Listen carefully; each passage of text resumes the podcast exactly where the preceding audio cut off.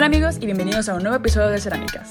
Mi nombre es Pau Stephens y el día de hoy nos acompaña Bárbara de Manos Sanas. Arranqué el podcast así directamente, ni siquiera presenté a Bárbara, ni siquiera nada. Yo sentí, ¿sabes que sientes que es como que tu amiga de toda la vida? Aunque de hecho esta es la primera vez que hablamos, eh, pues sí, como de verdad y no por Instagram o no por mensaje o no por mail. Eh, ya hemos tenido contacto antes, obviamente, ya ha colaborado con nosotros en la bitácora cerámica, pero esta es la primera vez que hablamos realmente. Y fue así entrar de lleno como a la conversación, es como tomarse un cafecito con un amigo, hablamos de muchas cosas diferentes, súper interesantes.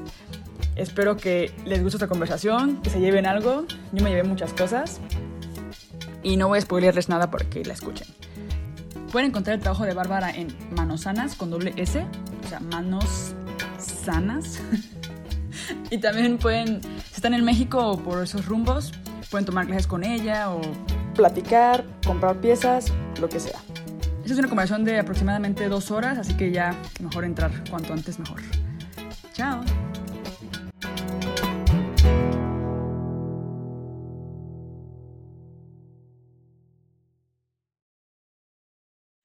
¿Qué tal? ¿Cómo has estado? Bien, bastante bien, tranquilo. Apenas estoy regresando de vacaciones porque me fui 15 días y este y apenas regresé el lunes. Entonces, pues, ya estoy retomando todo otra vez. ¿En dónde anduviste? Fui a Colima y Ah. de ahí me fui a- en Jalisco y ya después me fui a Guadalajara y de ahí me vine para acá. Ok, mi mamá es de Colima. ¿Comiste Ah, te- ¿Tomaste ¿sí? tejuino? Sí. No me gusta el tejuino. ¿No te gusta? El tejuino tiene, hay hay gente que lo ama o lo odias, pero sí, eh, sí, yo soy de tejuino. Tejuino, los sopitos, tienen varias cosas ahí como típicas de ¿Tú viviste ahí en Colima algún tiempo? Viví un año nada más de mi vida, pero estaba bien chiquita, tenía como seis años o algo así, primero de primaria, Órale. en el Fray Pedro de Gante. Se llamaba la escuela. Sí, es bonito, está como medio selvático, le- las calles empedradas, sí, está... Comala súper bonito. Sí, a mí me gusta, ¿eh? A mí De también me... hecho, yo no he ido, pero mi novio es de ahí. Entonces, pues me fui a pasar ahí con él unos días. Ahorita se está quedando ahí con, por lo de la pandemia. Y este, y me fui a pasar ahí con él unos días y de ahí ya nos fuimos a la playa. Ok, nada, sí, súper bien. Sí, pues le queda cerquita ¿Tú la cómo playa. estás? Yo bien, también aquí, este, pues encerrada. No playa para mí durante los próximos meses, pero bien, pues lo vamos sobrellevando, la verdad. Qué bueno. Sí, porque ante- pues ya, ya, como que estamos resignados a que así va a estar un par de meses, bueno, un par de meses, eh, un semestre más. Pero, pero bueno, está bien, ya como que cuando sea verano, primavera, verano va a estar un poco mejor, yo creo. Entonces, ahorita sí más bien es como invierno, es duro, invierno, pero ¿no? Sí. Sí, pues estamos siendo bastante productivos. Eh, yo ahorita estoy casi como haciendo entrevistas y, Eh, y bueno, aprendiendo, eh, no sé, haciendo cosas nuevas y digo en casa, como que intentando estar bien en casa. Pues justo mi novio vivió tres años en Alemania, en Berlín, y pues Ajá. es lo que me decía, que, que los inviernos son así mega duros y que la gente se vuelve súper productiva, o sea, que es cuando más aprovechan para trabajar y estar como así como robots todo el tiempo. Sí, porque pues no puedes hacer mucho. Y ahorita con el encierro, pues no podemos ni salir, hace frío. Y si puedes salir, hace frío, Ujú. anochece muy pronto. Entonces, está mi marido allá haciéndome caras. Es horrible, es una tragedia. Que me estoy quejando, pero es que es real. No es una queja, son anécdotas.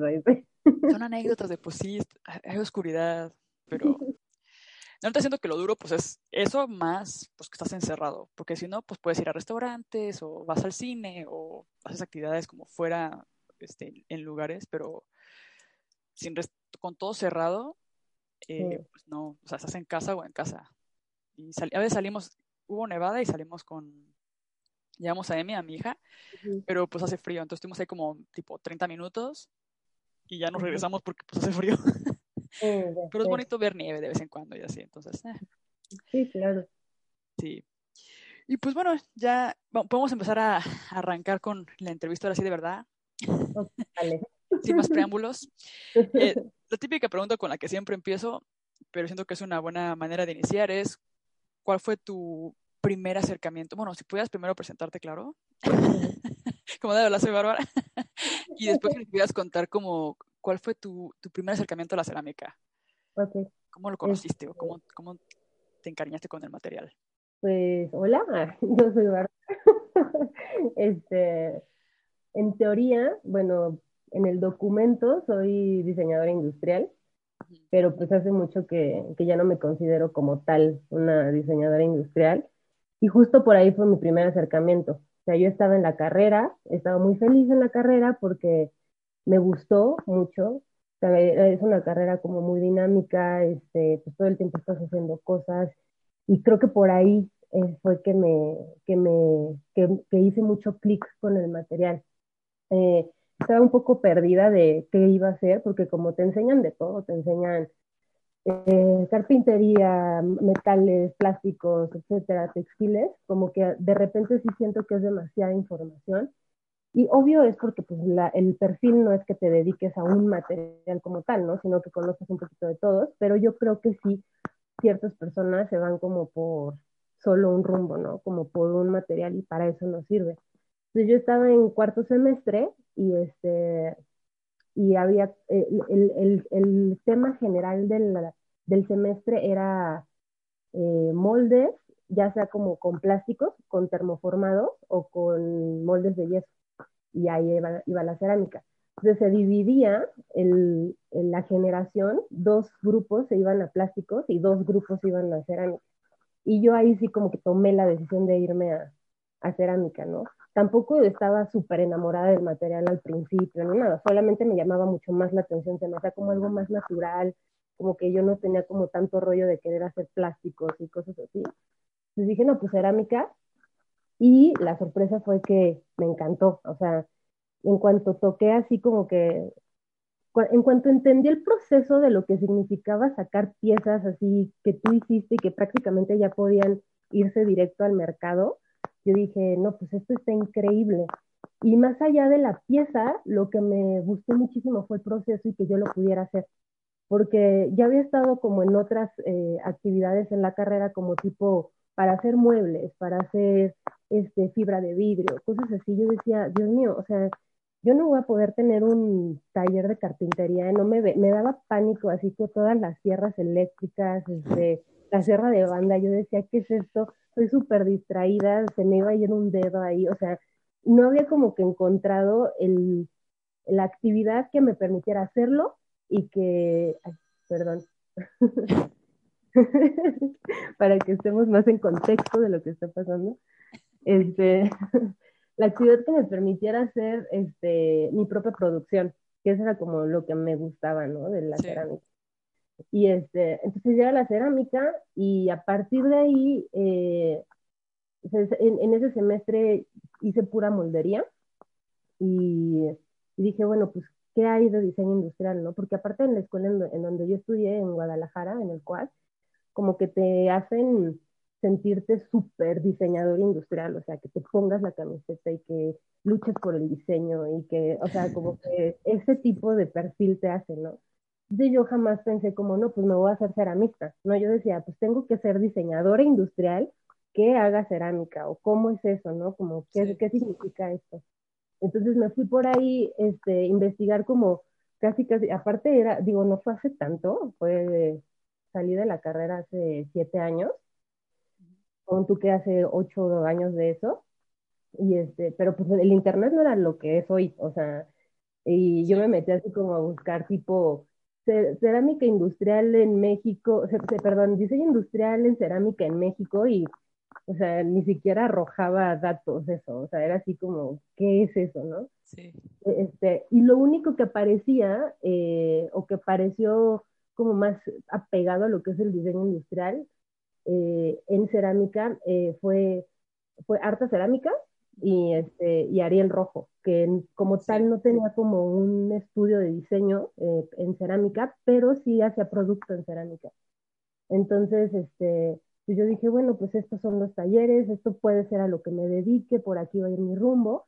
Sin embargo, me empecé a meter por otro lado a una escuela de plaquepaque, aprovechando que pues en Guadalajara hay tanto en Jalisco hay tanta tradición alfarera, me metí a una, una, escuela de oficios Esto, y daban cerámica, pero como oficio, no como en diseño, ni mucho menos. Y de hecho, la no, para nada.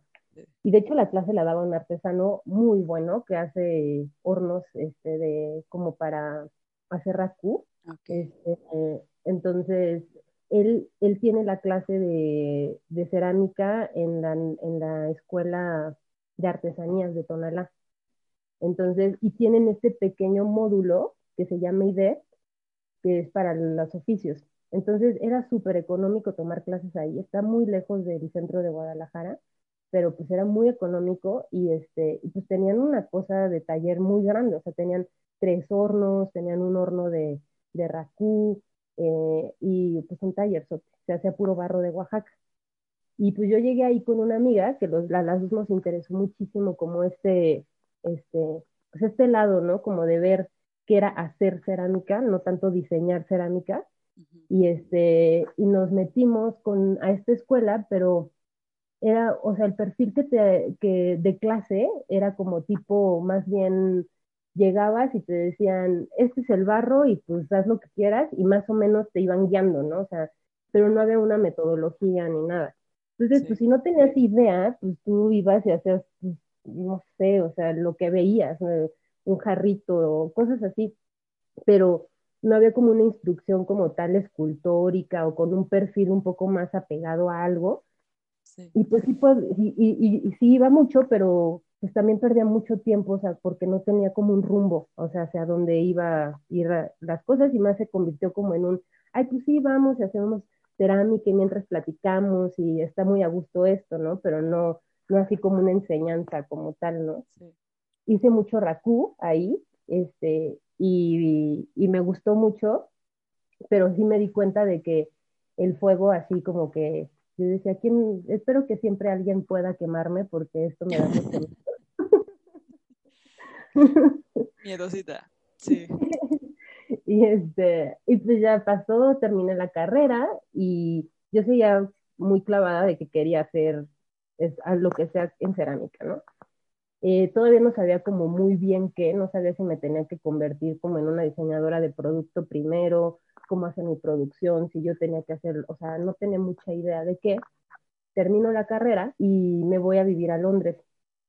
Y de allá, eh, pues no tenía mucho que hacer, o sea, me fui, me fui básicamente porque como que más o menos quería huir de México en ese momento y tenía un novio que vivía allá. Entonces me fui para allá y pues era así como de pues, ir a pasear y todo, pero era una vacación eterna, ¿no? O sea, no había como que tuviera que hacer algo. Y me metí a clases de cerámica en los centros culturales, que, que había en universidades o en colonias y cosas así. Y allá lo que aprendí mucho fue la estructura de, de la enseñanza. O sea, ahí sí llegabas y te decían como, paso uno este, paso dos esto, y así como que ibas viendo el avance de tu de, pues de las técnicas, ¿no? Porque pues una cosa es que sepas que existe el churro y otra cosa es que te quedes toda la vida haciendo cuentitos de churro, sino que más bien es como que vas entendiendo que todas las técnicas tienen un, un desarrollo y que puedes lograr hacer grandes cosas en cualquiera de las técnicas, ¿no? Y pues estuve allá un año y me regreso a México y, este, y, y empiezo a, a ver, ¿no? Ahora sí como ya súper enfocada, cerámica, no sé qué, diseño, pues porque yo también decía, pues ya tengo un papel que me dice que soy diseñadora, entonces tengo que aprovecharlo y este, sin saber si realmente tenía que hacer diseño en cerámica, ¿no? Entonces, eh, entro a Arta, me acerco con, con Gloria y, Marta para un, para un puesto de diseño industrial y, al final no me quedé en el puesto, pero Gloria me dijo, a, ti te veo en otra cosa, este, vente, vente al taller y, este, y, aquí hacemos una colaboración y me ofreció eh, intercambio como de cierto tiempo de trabajo al cambio de los cursos y, y, este cursos y qué más era y el uso del taller. Entonces ahí fue cuando cuando yo me di cuenta de que lo que más me interesaba era hacer las cosas, porque cuando recién entré a trabajar en Arta, me encargaba de, pues, todo el contacto como con el cliente y tiendas, ver gestión, así como de llevar los productos a, a las tiendas de museo, a los restaurantes y como ese tipo de cosas, ¿no? Y estaba así como en la compu, sí, todo el tiempo viendo qué pasaba, pero al final yo decía, bueno, esto sí es cerámica, pues, pero no es lo que yo quiero hacer. Terminaba así de, tenemos también ciertos labores en el taller y ya ni siquiera tenía como eh, espacio creativo para hacer mi propia producción, ¿no? Yo decía, esto no, o sea, esto como de la gestión del, producto te, te, quita muchísima energía. O sea, o te dedicas a eso o te dedicas a, a hacer las piezas. Sí. Entonces ahí como que sin saber muy bien, como que empecé a definir qué era lo que me gustaba y qué era lo que no.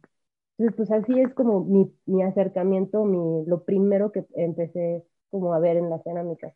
Sí, es verdad eso de que, o sea, lo bueno fue que entraste a un lugar donde estaba relacionado la cerámica y pudiste ver las dos caras, ¿no? Como la cara de, oh sí, producción y, y todo eso, como lo que conlleva tener un material, un material, lo que conlleva tener un taller, cómo mantenerlo, cómo funciona y así, y luego la otra cara que es como, ok, si quiero producir más masivamente, todo lo que conlleva la logística, el, la distribución, cuántas piezas tienen que salir, o sea, todo lo de producción, ¿no? Y, o sea, todo lo que hay detrás realmente que a veces fallamos un poco en... O sea, está bueno que lo hayas probado, lo hayas visto y lo hayas aprendido, pero luego también darte cuenta que quizás tú no quieres algo tan masivo o tan vender en tantas tiendas o... Y, y, sobre todo más que vender mucho o, o, estar tanto en producción, me di cuenta de que lo que quería era hacer las piezas.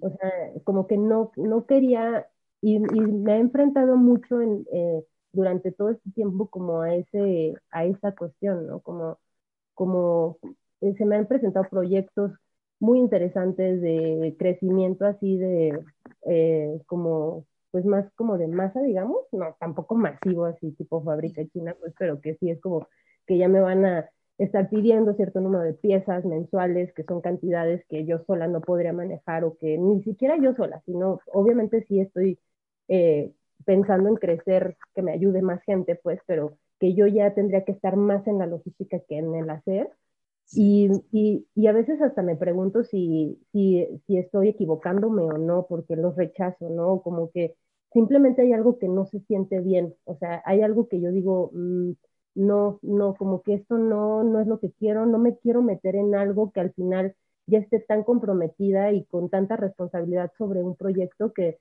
que no me permita darme cuenta de que no estoy haciendo lo que quiero. Porque, porque al final estás, estás este, tan, o sea, si, si hay cierto nivel de profesionalismo en nosotros, te comprometes, ¿no? Con las cuestiones y se te puede ir la vida entera haciendo algo que no quieres, o sea, que, o que ya no, o que ya este, se te salió de las manos, o que no sabes cómo dar un paso para atrás, o qué sé yo. Entonces sí he estado como un poco en ese dilema, ¿no? Como de, como mi espinita de diseño y de que sé también este otro lado de la producción, lo conozco, la verdad, de hacer una producción, hacer una maquila, tal vez no muy grande, pero sí hacer una maquila para, no sé, restaurantes, tiendas o qué sé yo, que llama mucho la atención porque pues es seguridad, cosa que no tenemos los freelance o los que vendemos como así. Entonces, pues obviamente te, da, te, llama mucho la atención, pero por otro lado también he tenido como que darme estos tiempos en los que me pregunto como qué es lo que quiero y hacia dónde van mis cosas, ¿no? Sí. Y creo que, creo que lo que sucedió, que me dio como un, un, este, pues un rumbo un poquito más dirigido a lo que estoy haciendo ahorita, fue que aprendí torno. O sea, eso fue como... ¿Eso lo aprendiste en Arta o en Londres? En, en Arta. Ah, okay. lo chido de Arta fue que yo llegué a Arta cuando ellos justo estaban haciendo un twist ellos ya daban clases desde hace mucho, estaban en el Ajusco, muy retirado como de la zona centro de, Ciudad de México, y pues sí iban a clases y todo la gente, pero pues está muy retirado, está muy en el sur. Entonces, este, se acababan de cambiar al centro de la ciudad, pusieron un taller y justo estaban como, como reacomodándose, diferenciando esta parte de la producción con la parte de arte estudio que es donde dan clases, donde rentan espacios para artistas, etc. Como que ya pusieron este espacio físico como tal Entonces yo llegué justo cuando Arta estaba, eh, que en Arta estaba pasando eso. Eh, y ahí fue cuando yo me di cuenta de que a mí me gustaba más arte estudio que, me, que, que Arta diseño, por ejemplo, ¿no? Yo dije, ah, sí, miren, o sea, aquí se, aquí se puede hacer las cosas. O sea, como que le empecé también a ver un, un rumbo comercial a eso, porque no es nada más como que te gusta hacer las cosas, ¿no? Pues también tiene que haber como una retribución, una, ver como una, pues no sé, como simplemente... Que sea rentable, ¿no? Que sea rentable, modo que hagas todo siempre por amor al arte. Sí. Y, este, y ahí daban clases, daban clases de torno, de construcción manual, cosas así, y yo este, tomé, como te digo, que me daban los cursos a cambio de trabajar. Yo tomé todos los, todos los cursos que daban, los tomé. así. Aprovechaste el deal. Sí, totalmente. O sea, tomé, o sea, tomé este curso de torno, tomé cursos de, de eh, decoración gráfica con Ana Gómez, con torno lo tomé con Javo del Cueto, que también son, son ceramistas que admiro así muchísimo, ¿no? Y tampoco sabía que los admiraba hasta que tomé clases con ellos, pero, pero es impresionante, o sea, son unas personas que, me inspiran muchísimo. También tomé clases con, con Emma, Emma Vázquez y, y Marta, Marta Ruiz en la UNAM, que eso fue que me, me permitió un poco como también el tener a, Marta en Arta, me dijo, pues vente a la UNAM a, dar a, a, tomar la clase de cerámica. ¿Y qué clase? O sea, ya quisiera esa clase cualquier escuela de diseño, porque la tiene, este, en, está en, en, diseño industrial en la UNAM cuando puedas, date una vuelta al taller. Dice que, hola, no me conocen, pero yo no estudio, me gradué hace mil años, pero quiero conocer su taller. y de paso que me den unas clasecillas. Sí.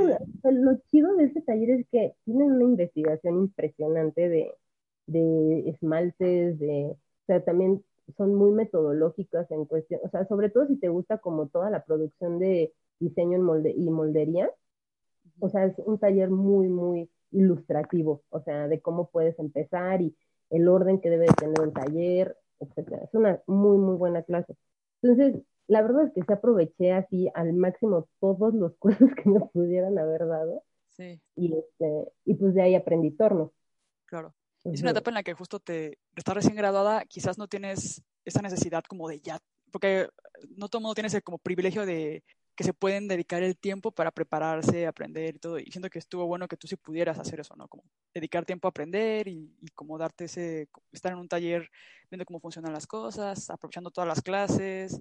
Y aparte siento que esa energía de cuando tienes tus early 20s, ¿no? Como que puedes ir a clases, irte en el metro hasta no sé dónde, como que esa, siento que eso ya no lo tengo como antes, la verdad. que yo ya no me, ya me las pienso más cuando, cuando te requiere un esfuerzo más grande, pero creo que hay que, no sé, si hay algún chavito escuchando esto, como que aprovechen esas oportunidades porque, no sé, creo que son súper buenas. Y la energía del momento, ¿no? Sí. Que las aprovechen. Que parte de las cosas se empiezan a acomodar, ¿no? Como que dices, bueno, probé cerámica, como que por aquí va la cosa, como que tienes esa inquietud y de repente empieza, como que surge esa búsqueda de que sé que quiero cerámica, sé que soy diseñadora, ¿qué significa esto? O sea, como que, ¿qué, quiero? Y en vez como que meterte, conocer la gente, ver cómo otra gente vive, cómo otra gente trabaja y darte cuenta que no todo es como blanco negro, ¿no? Sino que también puedes encontrar un balance. Entiendo lo que dices de, bueno, dos cosas que mencionaste que, que me siento identificada. La primera es, yo también estudié diseño industrial y también tuve esa parte de que yo quería tener cuando me estaba estudiando me imaginaba como con mi estudio de design, así como designer Pau, pero siempre imaginaba como una zona en la que yo me imaginaba haciendo como los prototipos. O sea, no me imaginaba a lo mejor produciendo, pero sí tenía como que, porque a mí se me, por ejemplo, la parte de madera sí me gustó. Me acuerdo que yo, de hecho, cuando me imaginaba con un taller, me imaginaba con un taller de madera. Ya. Se me hace el material como noble en el aspecto de que sí tiene vida, o sea, sí se mueve, sí se hincha con el calor, con el frío, así, pero no tanto como la cerámica. Siento que la cerámica sí te traiciona un poquito más a veces. Eh, pero yo no le tenía miedo a las, a las máquinas. les tenía mucho respeto, pero yo sí en el taller de, de, la escuela sí era de las que con la sierra, con el torno. Escuchaba unas historias de terror del torno, de que la niña que se la, se la atoró el pelo y se le fue un pedazo de no sé qué y o que se, salió la madera y le dio así como un golpe en la cara. O sea, había unas historias así en la, en la universidad, como cada universidad tenía su, su, leyenda urbana de la niña que se golpeó con la, con la madera. Y me gustaba la madera y siento que hay muchos tipos de madera y huele delicioso cuando estás torneando y así. Me gustaba. Pero luego entré por a la cerámica como por otras circunstancias de la vida y también me, me, atrapó y lo que y lo de esa parte como de crear cosas con tu mano con tus manos no como objetos reales que con el plástico no se puede o sea el plástico siempre se queda o sea yo llegué a usar resinas y era como súper tóxico o sea el proceso era como todo olía, o sea, yo salía mareada de ahí, súper contaminante, o sea, como que esas cosas que dices, no, creo que el mundo no necesita esto. O sea, siento que estos experimentos con resinas que, que hacen a veces en las escuelas es como quítenlos, o sea, es como que el mundo no, está horrible, o sea, es como lo más tóxico del mundo y, y ni siquiera es un objeto real, como que sientes que siempre se queda en la parte de prototipo y no pasa realmente a ser un objeto útil o el termoconformado, esas cosas, uh -huh. pues realmente no, o sea, para que tú puedas trabajar con plástico, si ocupas inyección de plástico que es carísimo, o sea, como diseñador es bien difícil tener acceso a eso, o sea, o, o trabajas uh -huh. directamente para una empresa, una marca que, que te vaya a pagar la producción de tu diseño en inyección de plástico, uh -huh. o tu diseño no va a ver la luz del día porque no,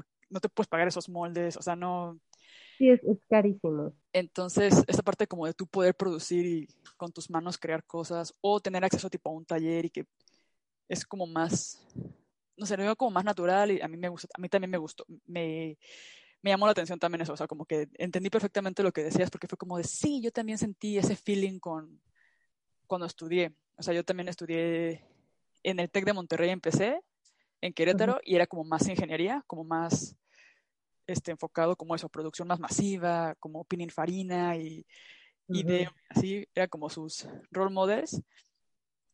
Y yo como que me, cuando estudié en, en Madrid, era más como lo, lo, creativo, como el hacer con las manos, las ideas, ¿no? Los conceptos, que también, o sea, hay que tener cuidado también con eso, uh -huh. pero sí me sentí más identificada, como que más, más del lado, pues del arte quizás, o no sé. Y, y luego ya entrando a la cerámica, pues te das cuenta que es un mundo tan amplio y lo, la segunda cosa que decías, que pusimos un taller y era para autoproducirnos uh -huh. y luego se desvió totalmente y empezamos a producir a más gente. Uh -huh. Y yo duré unos años así y ya el taller quebró y todo y luego lo pensé y dije, a ver, ¿por qué carajo estoy produciéndole a otra gente? O sea, si a mí no, no es lo que me gusta. O sea, como que me perdí en eso que dices como por, yo lo veía como que si la gente me encargaba sus proyectos, yo podía mantener el taller. Y según yo, el sueño era como a la par hacer mis cosas. Pero eso nunca surgió. O sea, siempre me absorbió todo el tiempo. Y luego al final, pues, tan mal pagado que estaba todo que no podía ni mantener el taller. O sea, ni siquiera me servía para eso. Entonces, luego lo pensé. Dije, ¿qué estoy haciendo todos esos años que tuve el taller? Como, o sea, estaba chava, estaba muy chava, muy güey. Y no sabía lo que hacía, obviamente. Y ahora ya lo veo un poquito más claro y digo, bueno, ahora, a lo mejor ahora me iría como hacia tomar otro camino, sí, creo que sí es como ese momento de sentarse, como a ver qué quiero, ¿no? Como hasta dónde quiero llegar, qué disfruto de, de, de lo que hago. O sea, como que creo que la parte de quizás producción para clientes, como decías, no es lo tuyo por el compromiso, por esa presión que se siente, porque sí se siente una presión de que el cliente te paga. Y hay un, o sea, yo, yo viví eso muchísimo y fue horrible. te paga, tú dices un deadline según, tú, según tus cálculos así es como va a salir, porque es en tu cabeza todo sale color de rosa y todo lo que puede salir mal sale mal. Entonces llega el deadline y es como de, hey, soy yo, no tengo tus piezas, toda la horneada se fue al carajo, ni siquiera me alcanza con lo que me diste, o sea, es como, fíjate, me estás dando en un problemón ahí y hay otras maneras de mantenerse, o sea, que siento que hay gente que sí puede hacer eso y se le da bien y tienen como la infraestructura y tienen como eh, la energía, la manera de organizarse, todo eh, para hacerlo.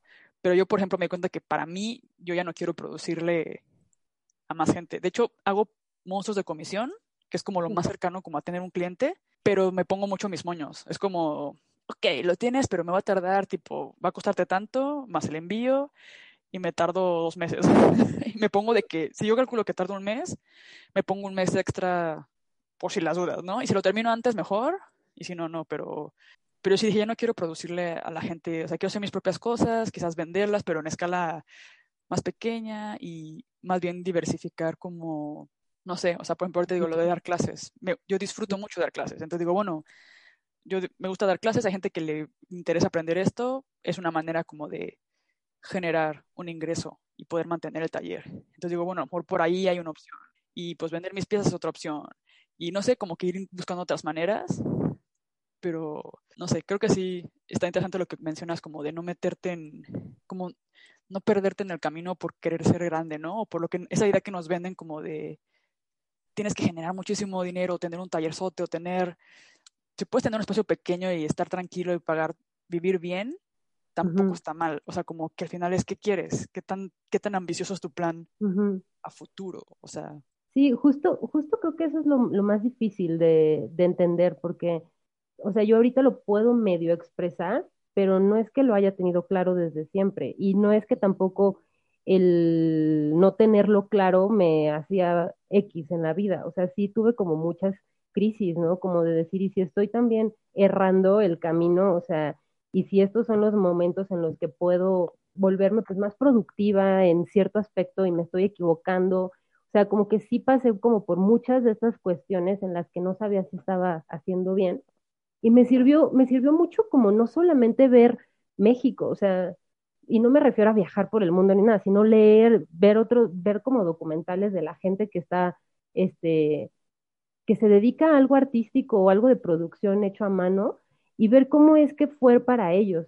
Y algo que me dio paz, o sea, semi paz, fue que escuchaba mucho que los grandes ceramistas hacían como que fueron aprendices de otro ceramista durante 10 años o cosas así, que yo decía, ¿qué es eso? O sea, ¿cómo es posible que 10 años ser aprendiz de algo sin, sin siquiera producir, vender, o sea, de cómo viven, qué hacen?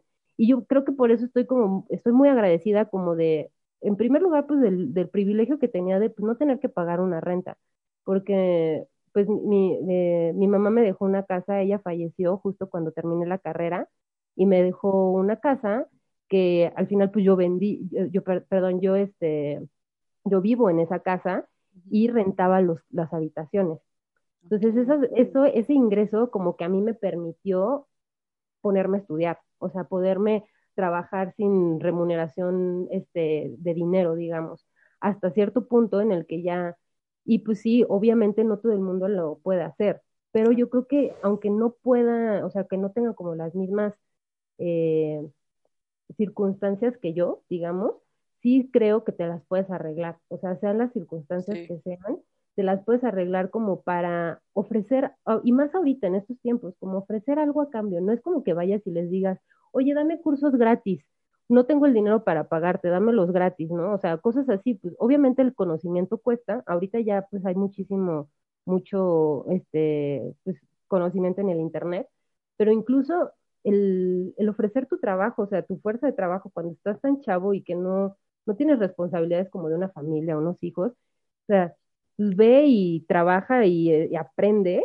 hasta, el, hasta el punto en el que te sientas cómodo con eso también, porque tampoco se siente bien estar toda la vida sin que te paguen, ¿no? Cosas así, ¿no? Entonces, hasta donde te sientas cómodo y hasta donde se pueda. Y una vez que ya, o sea, y también eso te va dando tiempo para pensar, porque si, porque si pensamos luego, luego como de, ya tengo que producir, ya, o sea, y más porque es lo que ves, o sea, ni siquiera es tanto que tú lo necesites ya, ya, ya, o sea, y lo veo como más en gente de, mi generación como allegados, que, solitos nos ponemos como un nivel de presión eh, profesional cuando ni siquiera nos damos cuenta que, que, no solamente nuestra profesión es lo que somos, o sea, y de repente se, se, convierte como que tengo que ser exitoso en esta profesión sin siquiera saber quién soy, ¿no? O sea, casi, casi. Entonces, este, de repente ya estás todo confundido y hecho bolas y, no te diste el tiempo para, para tomar decisiones, eh, sobre todo en este tipo de cosas que, que son como más expresivas, ¿no? Porque pues si eres, no quiero como catalogar tanto, o tal vez estoy hablando desde la ignorancia, la neta, pero si eres doctor, eh, contador, que ya está un poco más trazado el camino que tienes que seguir, pues no es como que tengas tanto esta este, duda existencial, ¿no? De, ay, me dedicaré a esto o al otro, sino pues ya más o menos sabes lo que va a pasar. Pero si estás en estas, en estas carreras creativas y que involucran sobre todo como una expresión de ti mismo, sí creo que para tener como una congruencia con tu producto, sí te tienes que hacer este tipo de preguntas, porque si no también son, son productos un poco vacíos, en donde te estás poniendo a producir según tú desde el corazón, pero ni siquiera te estás dando el tiempo de sentir, ni de, ni de preguntarte, ni de crecer en ningún tipo de manera, ¿no? Entonces, pues eso, esa creo que es una responsabilidad que tenemos como en este camino, o sea, como de, de sí hacernos ese tipo de, de, de preguntas, ¿no? Y de darnos tiempo y chance como de aprender, de, por ejemplo, la técnica, ¿no? Que es como, por un lado, pues es difícil porque siempre, pues toma tiempo en, entender el torno o entender la construcción o entender el horno, entender los esmaltes. Es como ya de ahí tienes que, de entrada ya ahí tienes que dedicarle tiempo como a, pues a los conocimientos básicos de cómo se hace algo. Por otro lado, está como, ¿quién eres tú? ¿Qué quieres transmitir con eso? ¿no? O sea, ¿qué vas a hacer con tu pieza? ¿Para qué el mundo necesita otra pieza más? Tampoco tiene que ser como que va a cambiar el mundo y va a salvar vidas, pero, pero ¿por qué? O sea, como que, ¿quién eres tú? ¿Y cuál es tu voz? Y es un, es un tema que yo, yo llevo trabajando con cerámica igual desde el 2012 y veo el, el recorrido que tengo y apenas ahorita, o sea, ni siquiera ahorita, sé que sigo en el camino, sé que sé más o menos a qué quiero llegar a ser, pero todavía no lo logro. Y es como que ahora quiero que mis piezas lleguen a este tipo determinados. Ahora quiero, y sé que me va a tomar otros años poder llegar a esa pieza que me estoy imaginando, porque sé que requiere más investigación, sé que requiere tiempo, sé que requiere... Sí, o sea, entiendo eso del camino. De hecho, hablé con Juan Ortiz, lo entrevisté, de hecho lo entrevisté esta mañana, pero la gente que está escuchando esto fue la que la semana pasada. Em, y él me dijo, él, él lleva 20 años este, trabajando con Enric Mestre, o sea que es como su aprendiz igual, trabajando en el taller y todo, hace su propia obra, pero también trabaja con él y son 20 años de, estar ahí como, y ya Juan Ortiz pues ya tiene una técnica, un nivel, un, también sabe lo que quiere transmitir y todo, pero pues toma tiempo, es lo que, o sea, me decía eso, toma tiempo y no puedes andar con prisas y, y no sé, siento que, que no nos tenemos que dejar llevar como por esa vida también como de lujos y el chiste al final es como disfrutarlo, disfrutar el camino, el aprendizaje sin tener que presionarnos tanto. y, y, vivir tranquilos, o sea, como que sí tener obviamente lo básico, no morirte de hambre. Y también lo que dices de las prácticas, es ese dilema de, pues hay que pagar o no hay que pagar. O, eh, yo siento que, por ejemplo, yo cuando tenía el taller, tuve practicantes que seguían estudiando, ni siquiera se habían graduado. Y pues yo no les pagaba. Les pagaba con un proyecto, o sea, ellos podían hacer igual, usar el taller y hacer un proyecto personal con cerámica, yo les daba todas las herramientas y, y el apoyo como de, de RAI que hace los moldes y así. Y eso era como la manera en que yo les decía como, bueno, pues aprovechen aquí y hagan algo. Y sí hubo este, un par de, de chavos que se aprovecharon un buen y uno expuso sus piezas en el Abierto Mexicano de Diseño y otro hizo unos trofeos que hubo para un evento ahí del TEC y así. Entonces eso era como mi manera, pero yo sentía que en ese momento eh, que no les podía pagar, bueno, aparte que yo no tenía dinero para pagarles, o sea, ya de entrada, porque digo, bueno, a veces hay como cierta remuneración tipo por los gastos que ellos generan al ir ahí, o sea, que a ellos no les cueste. O sea, no van a ganar un sueldo, pero, pero yo sé, es que ya si le voy a pagar a alguien como un sueldo bien, le pago a alguien que ya sepa. O sea, como por enseñarte, no, no te puedo pagar. Sí, claro. Este, porque de todas formas te voy a enseñar. O sea, como que dedicarle tiempo a, a alguien a que aprenda y, y, y si cometo errores, de hecho hubo errores de que pues producciones que se que no salían y que había que repetir y pues ellos no podían asumir como esos costos. no se los ibas a cobrar, o sea, cosas así. Exacto, o sea, a veces las cosas salían mal o algo se rompía o así y era como, ok, pues estamos aprendiendo, ¿no? O sea, es como, como que era ese, ese intercambio y pero sí siento que hay un punto en el que tú ya sabes cuando ya más o menos tienes que empezar a valorar tu trabajo y a decir como, oye, llevo aquí dos años haciendo prácticas de agrapa, estaría chido que me pagas, Pero no sé, siento que, que hay una pequeña y delgada línea entre que te exploten o que abusen de uno y el, el ser realistas y aceptar que estás aprendiendo, ¿no? Entonces, ah, es medio confuso, pero... Yo creo que este, ahí, ahí sí tienes que ser también muy muy, eh, muy, muy específico con los límites que, que, que marcas como, como practicante o como aprendiz. O sea, no los límites solamente porque tampoco les vas a decir, esto sí hago, esto no hago, porque la idea es que hagas de todo para que aprendas, este, pero sí como, como, como ser, o sea, ser, ¿cómo se, ¿cuál es esta palabra? Que, que propones, pues. Eh, proactivo, ¿no? proactivo, y que llegue un punto en el que digas, oye, este, ya no quiero estar cargando el horno toda mi vida, creo que puedo hacer otra cosa. O sea, y eso, también se ve como, se ven las ganas, ¿no? De ir creciendo, de ir explorando otros, otros espacios del, del, este, del, del, del aprendizaje, porque sí también me ha tocado como eh, incluso en mí, ¿no? Como que cuando estás un poco más bajo de energía o qué sé yo y que no tienes como muy claro lo que quieres, pues igual si tampoco las personas que te están como dando chance de ir a aprender a su taller, tampoco te van a decir, mira, yo creo que para ti te va a hacer bien esto. O sea, no, pues tú también tienes que llegar y decir, oye, yo quiero aprender esto, ya quiero hacer esto, dame la oportunidad de, de moverme para acá.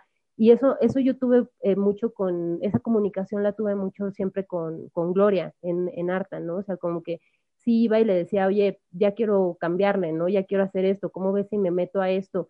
Y ella me decía, sí, va, va, va, va, eh, cambia, ¿no? Muévete. Y, hasta que llegó un punto en el que ya mi trabajo sí fue remunerado y me, y me, porque te haces necesario también en los, o sea, nadie es indispensable, pero te haces necesario en los lugares. Es que esa actitud, yo siento que tipo diseñadores industriales recién egresados puedes encontrar un buen, pero diseñadores egresados que tengan esa actitud de eso, como ser proactivo, propositivo, o sea, estar como que demostrando interés, yo siento que si encuentras a alguien así, o sea, tienes, eh, tienes un estudio, lo que sea, y encuentras a una persona, a un estudiante que viene con esas ganas, no lo dejes ir. No hay, o sea, están en peligro de extinción. O sea, realmente yo, algunos que hicieron prácticas en mi taller, era, pues lo hacían como, tenían, no era como que un no era un horario de ocho horas, o sea, eran, ellos tenían cierta cantidad de horas, iban unas cuantas horas a la semana, ni siquiera iban tanto tiempo, y a veces como que faltaban y, y ese como falta de compromiso, falta como de, ganas o no sé, que a veces entiendo que uno se desanima porque no te están pagando y como que quizás el, la motivación podría ser una motivación para ellos, pero es como realmente muchas prácticas, en, la idea de hecho que, de que hagan prácticas es que a lo mejor se pueden quedar más tiempo, ¿no? Entonces la idea es que hagas prácticas en lo que estás estudiando y cuando te gradúes quizás te, te contratan. Pero si tienes esa actitud como pues, que no, que, que estás esperando que te digan todo y que tienes que estar uno detrás de uno y así, es como, ¿sabes qué? Pues no, o sea, la neta... Sí, se acaban tus prácticas y bye, o sea, ya tampoco, tú ya llegas a otra persona, ¿no?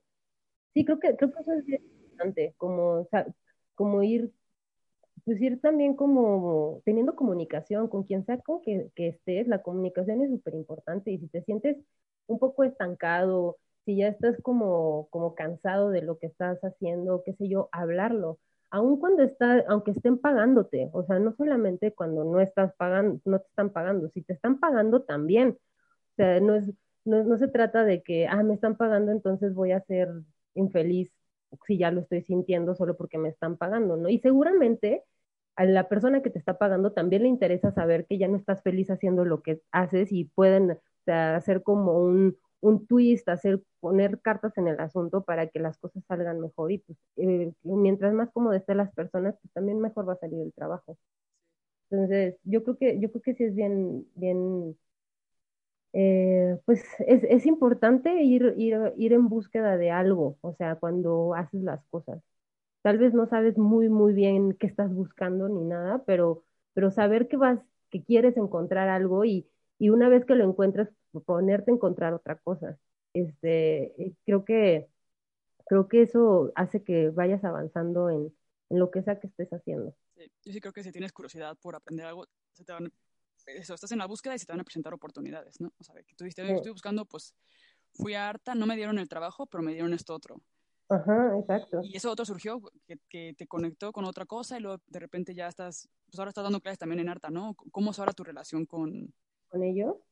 Ah, pues haz de cuenta que pasó lo de, que no me quedé en el trabajo y pasaron años, o sea, tipo un año o dos, y, yo veía el trabajo por el que me postulé en Arta y yo decía, wow, por algo pasan las cosas, no porque fuera malo ni nada, pero simplemente no era para mí, o sea, no era algo que, que estuviera bien que yo hubiera hecho, porque de verdad era una cuestión súper logística, como de manejo de producción, de trato este, de hacer cotizaciones, trato al cliente, etcétera, que obviamente no cae nada mal aprenderla, pero realmente no, si hubiera, si me hubiera quedado en eso, no hubiera podido explorar toda la parte que es estar como en el manejo del taller como tal.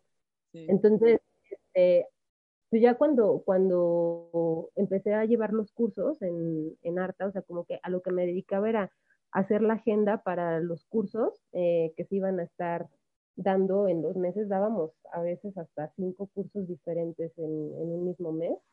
Y, este, y pues era ver la logística de cuándo se iba a dar el curso, quién lo iba a dar, eh, llenarlos, empezar a mandar información, mucho, mucho Instagram, mucho Facebook, o sea, mucho contacto como por ahí.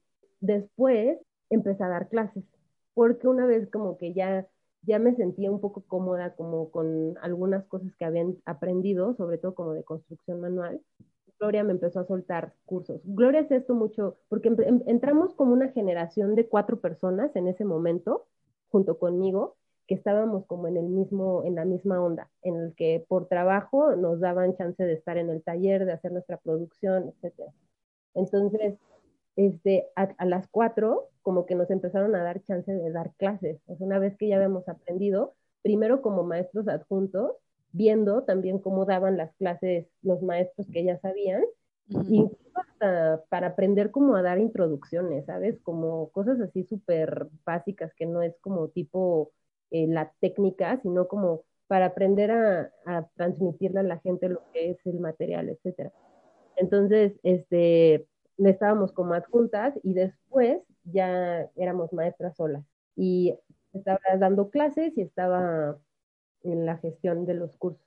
Y aparte estaba haciendo mi producción, porque ahí pasó como, yo ya tenía torneando un rato, como un año yo creo, mucho con una amiga que, que se fue a estudiar a, a Corea y este, nos poníamos juntas, ella aprendió torno allá, y, y, nos poníamos juntas, ella me daba tips y me enseñaba cositas y eso, pero no era una clase como tal, ¿no? Sino como que yo ahí estaba jugando con el torno y aún así vendía a veces piezas. Y, o sea, yo nunca tuve la urgencia y me sentí súper apenada de vender al principio porque yo decía, esto no tiene nada de calidad, o sea, neta, o sea, tal vez la, y la gente me decía, no, pero sí está padrísimo, que no sé qué, yo, pero como que uno es nuestro peor crítico, o sea, somos nuestro peor, así, sí, total, y yo decía, no, ¿cómo voy a vender esto? Te lo doy así por 20 pesos, no, o sea, algo así lógico. Pero realmente yo no sabía qué estaba haciendo en el torno en ese momento, o sea, sabía qué se tenía que hacer y podía sacar piezas y lo que sea, pero no tenía muy claro qué es lo que estaba haciendo. Y después, este, dio clase un eh, Javier del Cueto, que es este, un escultor, y él, muy amigo de Marta, que lo llevaron a dar clases ahí al taller, y por azares del destino, porque yo ya no alcancé cupo en ese, en ese curso porque normalmente se les daba prioridad a los externos y ya si había cupo, pues ya te metías, ¿no? Yo ya no he alcanzado cupo ahí, pero una chica que iba a tomar el curso se lastimó la mano y al final me dijo, pues vas, tómalo. Y tomé el curso y fue así como, ¿qué es esto? Así, ya, ya, ya, ya, ahora sí, ¿a quién le vendo? A ese. Porque... todo lo que estaba haciendo mal. sí, como que fue un parteaguas muy fuerte para mí, porque eh, sí me llegaban proyectos de repente de amigos que tenían este pues otros proyectos, cafeterías, una florería, cosas así que me decían, oye, hazme mis piezas, ¿no? Y yo así como de sí, no, me ponía así como hacer las cosas en construcción manual, sobre todo para este mercado tipo este, restaurantes, florerías, etcétera, está, cada vez siento que se abre más, ¿no? Como para piezas más handmade. Pero antes no estaba tan así, o sea, sí estaban buscando como ciertas cositas. Entonces, este, yo me sentía como muy, pues sí las puedo hacer, pero no sé si me van a salir bien. Entonces, pues como que estaba muy intimidada, ¿no? Por, por mi técnica. Y cuando ya llegué, exacto, y cuando llegó este curso de torno, empecé a notar que ya tenía mucho mejor calidad, ya tenía mucha mejor calidad mis piezas. Entonces, empecé a agarrar proyectos. Y siempre, sí eran bajo pedido, porque en ese momento todavía no, no definía una línea como tal, pero llegaban mis, mis clientes y yo ya sabía qué sabía hacer y qué no sabía hacer, o, y que me, lo quería hacer en torno, ¿no?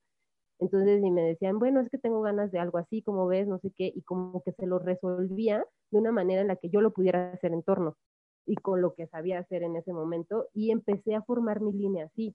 O sea, no fue como, no fue como el diseñador industrial propone, que es más bien como siéntate boceta y del boceto pásate al, al, a ver cómo lo haces, ¿no? Y que te salga, sino más bien como, pues esto es lo que me sale, este, y de aquí pues voy a ir haciendo modificaciones y voy a ir haciendo como algunas este, mejoras quizá y voy a, sí me voy a proponer otro tipo de piezas, pero por lo pronto esto es lo que te puedo ofrecer, ¿no? Y este, y pues ahí empecé a formar mi línea. Empecé a ver como que qué piezas también se vendían más, ¿no? Que también es bien importante. Y ya cuando tenía mi línea, cuando más o menos ya sabía como qué piezas eran las que me pedían con frecuencia, empecé a formar un catálogo. Eh, y ese catálogo lo, era básicamente torno y placa.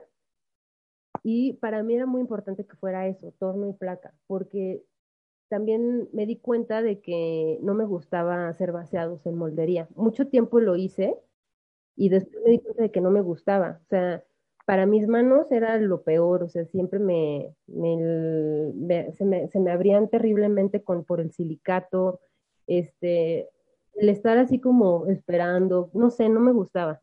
Y dije, me gusta estar en el torno y me gusta hacer construcción manual, menos que el torno, pero también me gusta. Entonces, voy a, voy a poner mi catálogo con puras cosas que me gusten hacer.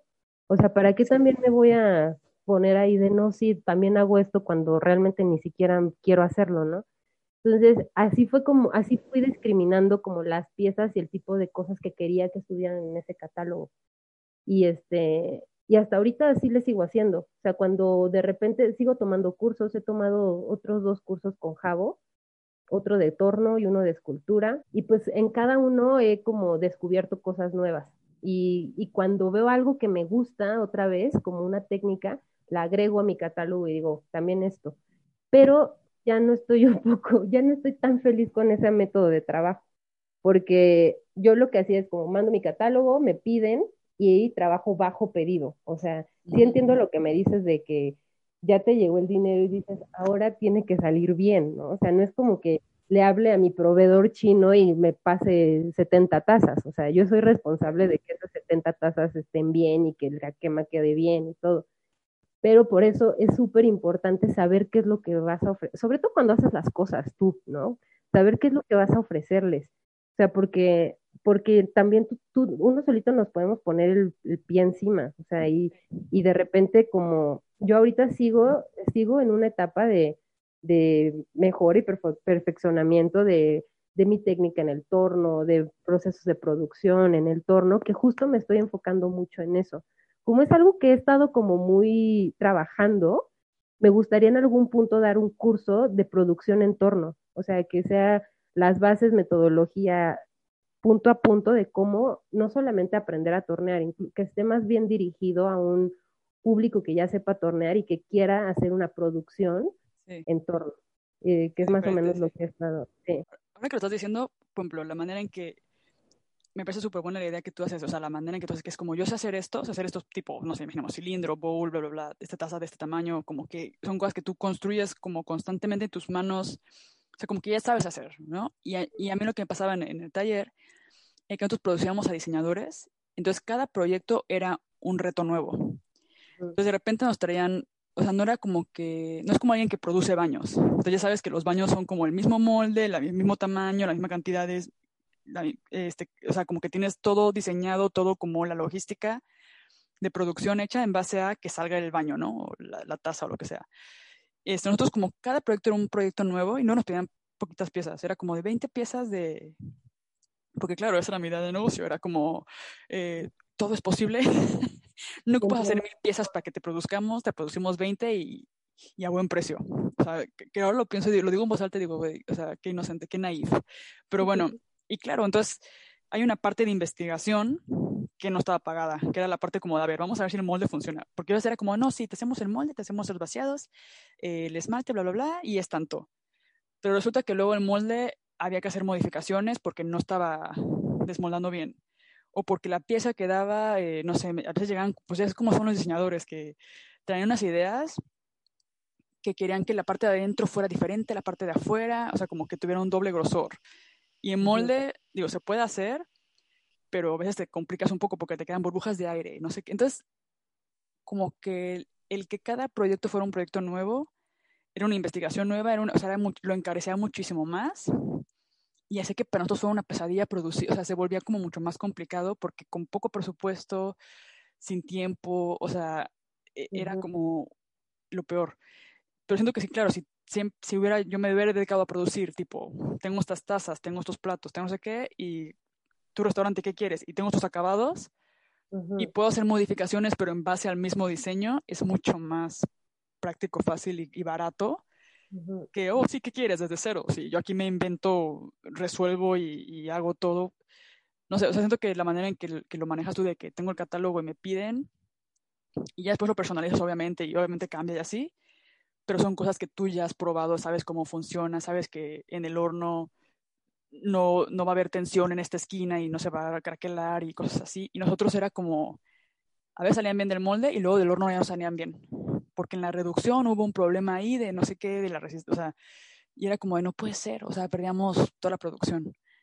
Unas pesadillas que pasaron. No, sí te entiendo, o sea, es, es horrible tener como esa presión de que, de que no estás o sea, y es algo que es difícil transmitir a un cliente, porque es muy, es muy diferente el trabajo que puedan hacer un, artesanal eh, en, otro tipo de materiales, en donde pues no es como algo que vaya a variar tanto, ¿no? O sea, aquí, aquí por más que intentes hacer las cosas bien y que todo esté como siempre lo has hecho, una cosa, la más mínima, puede hacer que todo falle, o sea, y que de repente, este, en la pandemia tuve un horno que me salió todo el horno roto y que fue así un impacto porque fue un impacto terrible para mí porque nunca me había pasado, o sea, nunca me había pasado y yo estaba así de confiadísima, ya mi catálogo me lo conozco, sé hacer las piezas, no sé qué, sé que de un horno me salen tantas mermas porque sé cuántas, sé casi casi cuántas mermas me van a salir de, sobre todo los platos que hago, es, un, es una pieza que normalmente me da mucha merma. Ya hago mis extra y todo. Y esa vez así yo, feliz de la vida, abro mi horno todo roto, así todo. Yo dije, ¿qué pasó? O sea, y veía las piezas y no me explicaba, o sea, no me explicaba qué había sido lo que había sucedido, en qué proceso me había equivocado. Entonces, y eso transmitírselo al cliente es, muy complicado. Afortunadamente también he tenido clientes muy comprensivos y este y por ejemplo, esa quema que fue todo, era, era toda para un cliente eh, solito, sí me dio, o sea, entendió y, y, me dio chance así como de, de repetir toda la, la, producción, que tampoco es nada fácil, porque no es como que digas, ah, sí, en una semana te entrego, no, es como, pues me tardé mes y medio en hacer esto, va a ser otro mes y medio, o sea, no es como que pueda apresurarlo. Sí, sí, sí tiene como este lado eh, que, que, que tenemos que más allá como de, pues de que nos tiene que gustar o algo así, pues que tenemos que aceptar, o sea, es un... es una... Aprender a vivir con eso. Sí, sí, y, y, y justo, digo, va a sonar quizá un poco patético para algunos, pero justo llegó hasta mi terapia con mi psicóloga este suceso, o sea, que le dije es que no, no, puedo, no puedo creer, estoy, estoy en shock, o sea, le digo, no puedo volver a producir, o sea, piezas que he estado haciendo durante varios años, eh, por lo menos dos, que me sé y que les tengo confianza y que ya las he trabajado, ahorita me siento en el torno y muero de miedo y, estoy haciendo cualquier cosa y muero de miedo y, me dijo algo muy bonito que estaba como, eh, me dijo, es que tal vez lo que te está impactando es que tú sabes que la cerámica es frágil, ¿no? Y todo el mundo lo sabemos, si se cae se rompe pero nunca te había mostrado su fragilidad y no estás queriendo aceptar la fragilidad de la cerámica. O sea, la conoces, pero tienes que aceptarla.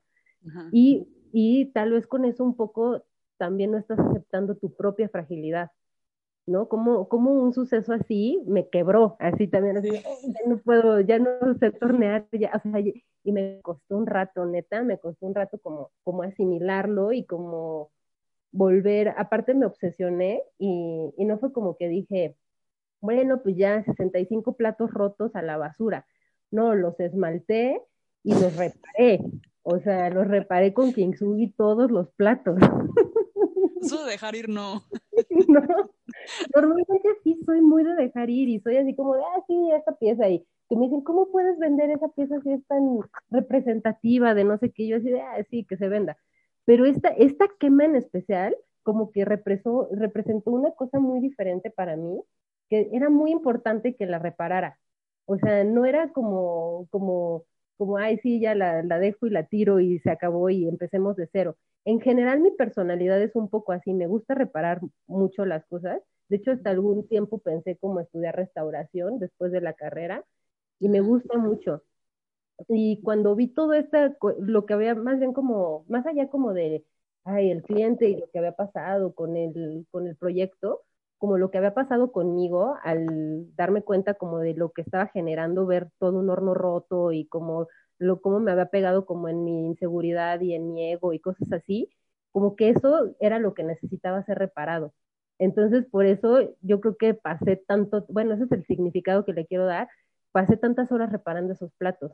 Y me, al final me gustó mucho y en diciembre tuve una venta en, este, en el encuentro del barro, no sé si te enteraste que hubo un encuentro de barro. Oh, sí, lo vi, lo vi en Instagram. Me dijo, como quiero ir ahí, está hermoso ese edificio, qué pedo. Sí, yo sé, está hermoso, así fue como de, sueño. Y no sabes cómo le, o sea, la gente amaba esos platos reparados. Y eran, yo no sé si por el año, porque todos estamos medio quebrados, o sea, este, emocionalmente o qué sé yo, pero la gente conectaba muchísimo con esos platos reparados. ¿Cómo lo reparaste? ¿Con...? Con hoja de oro. Ah, ok, ¿cómo es kintsugi? Es como un kintsugi, es como un tipo kintsugi, que es esta técnica japonesa que, que reparan las, las piezas, o sea, que pegan y reparan las piezas con resina y, oro. Esto es acá tropicalizado porque no es la técnica este, tradicional, porque la, la, tradicional se hace con resina de cierto árbol, que ahorita no me acuerdo cómo se llama, pero es la resina de cierto árbol y oro eh, oro en polvo, oro real en polvo, y, revuelven esa resina con el oro y van soldando las, las piezas como si fuera un vitral, haz de cuenta. Y, este, y así, así se repara allá, y, es, y yo lo reparo acá con plastilina epóxica y hoja de oro. Pero quedan utilitarios.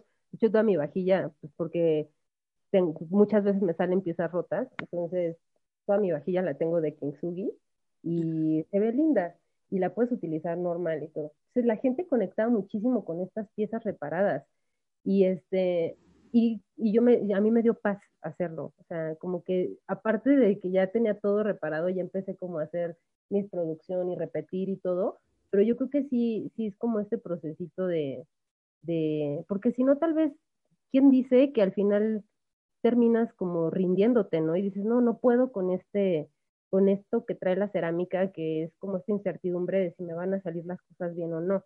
Y más bien como que quise como no hacerme un poco amiga de la situación y ahorita justo estoy pensando para febrero dar un curso de reparación de piezas, porque otras piezas las reparé con, con las que salieron con defectos en esmalte y cosas así, con calcomanía cerámica, como para hacer collage y que no se vean los defectos en, en este, qué chido. Y quiero hacer un taller de reparación.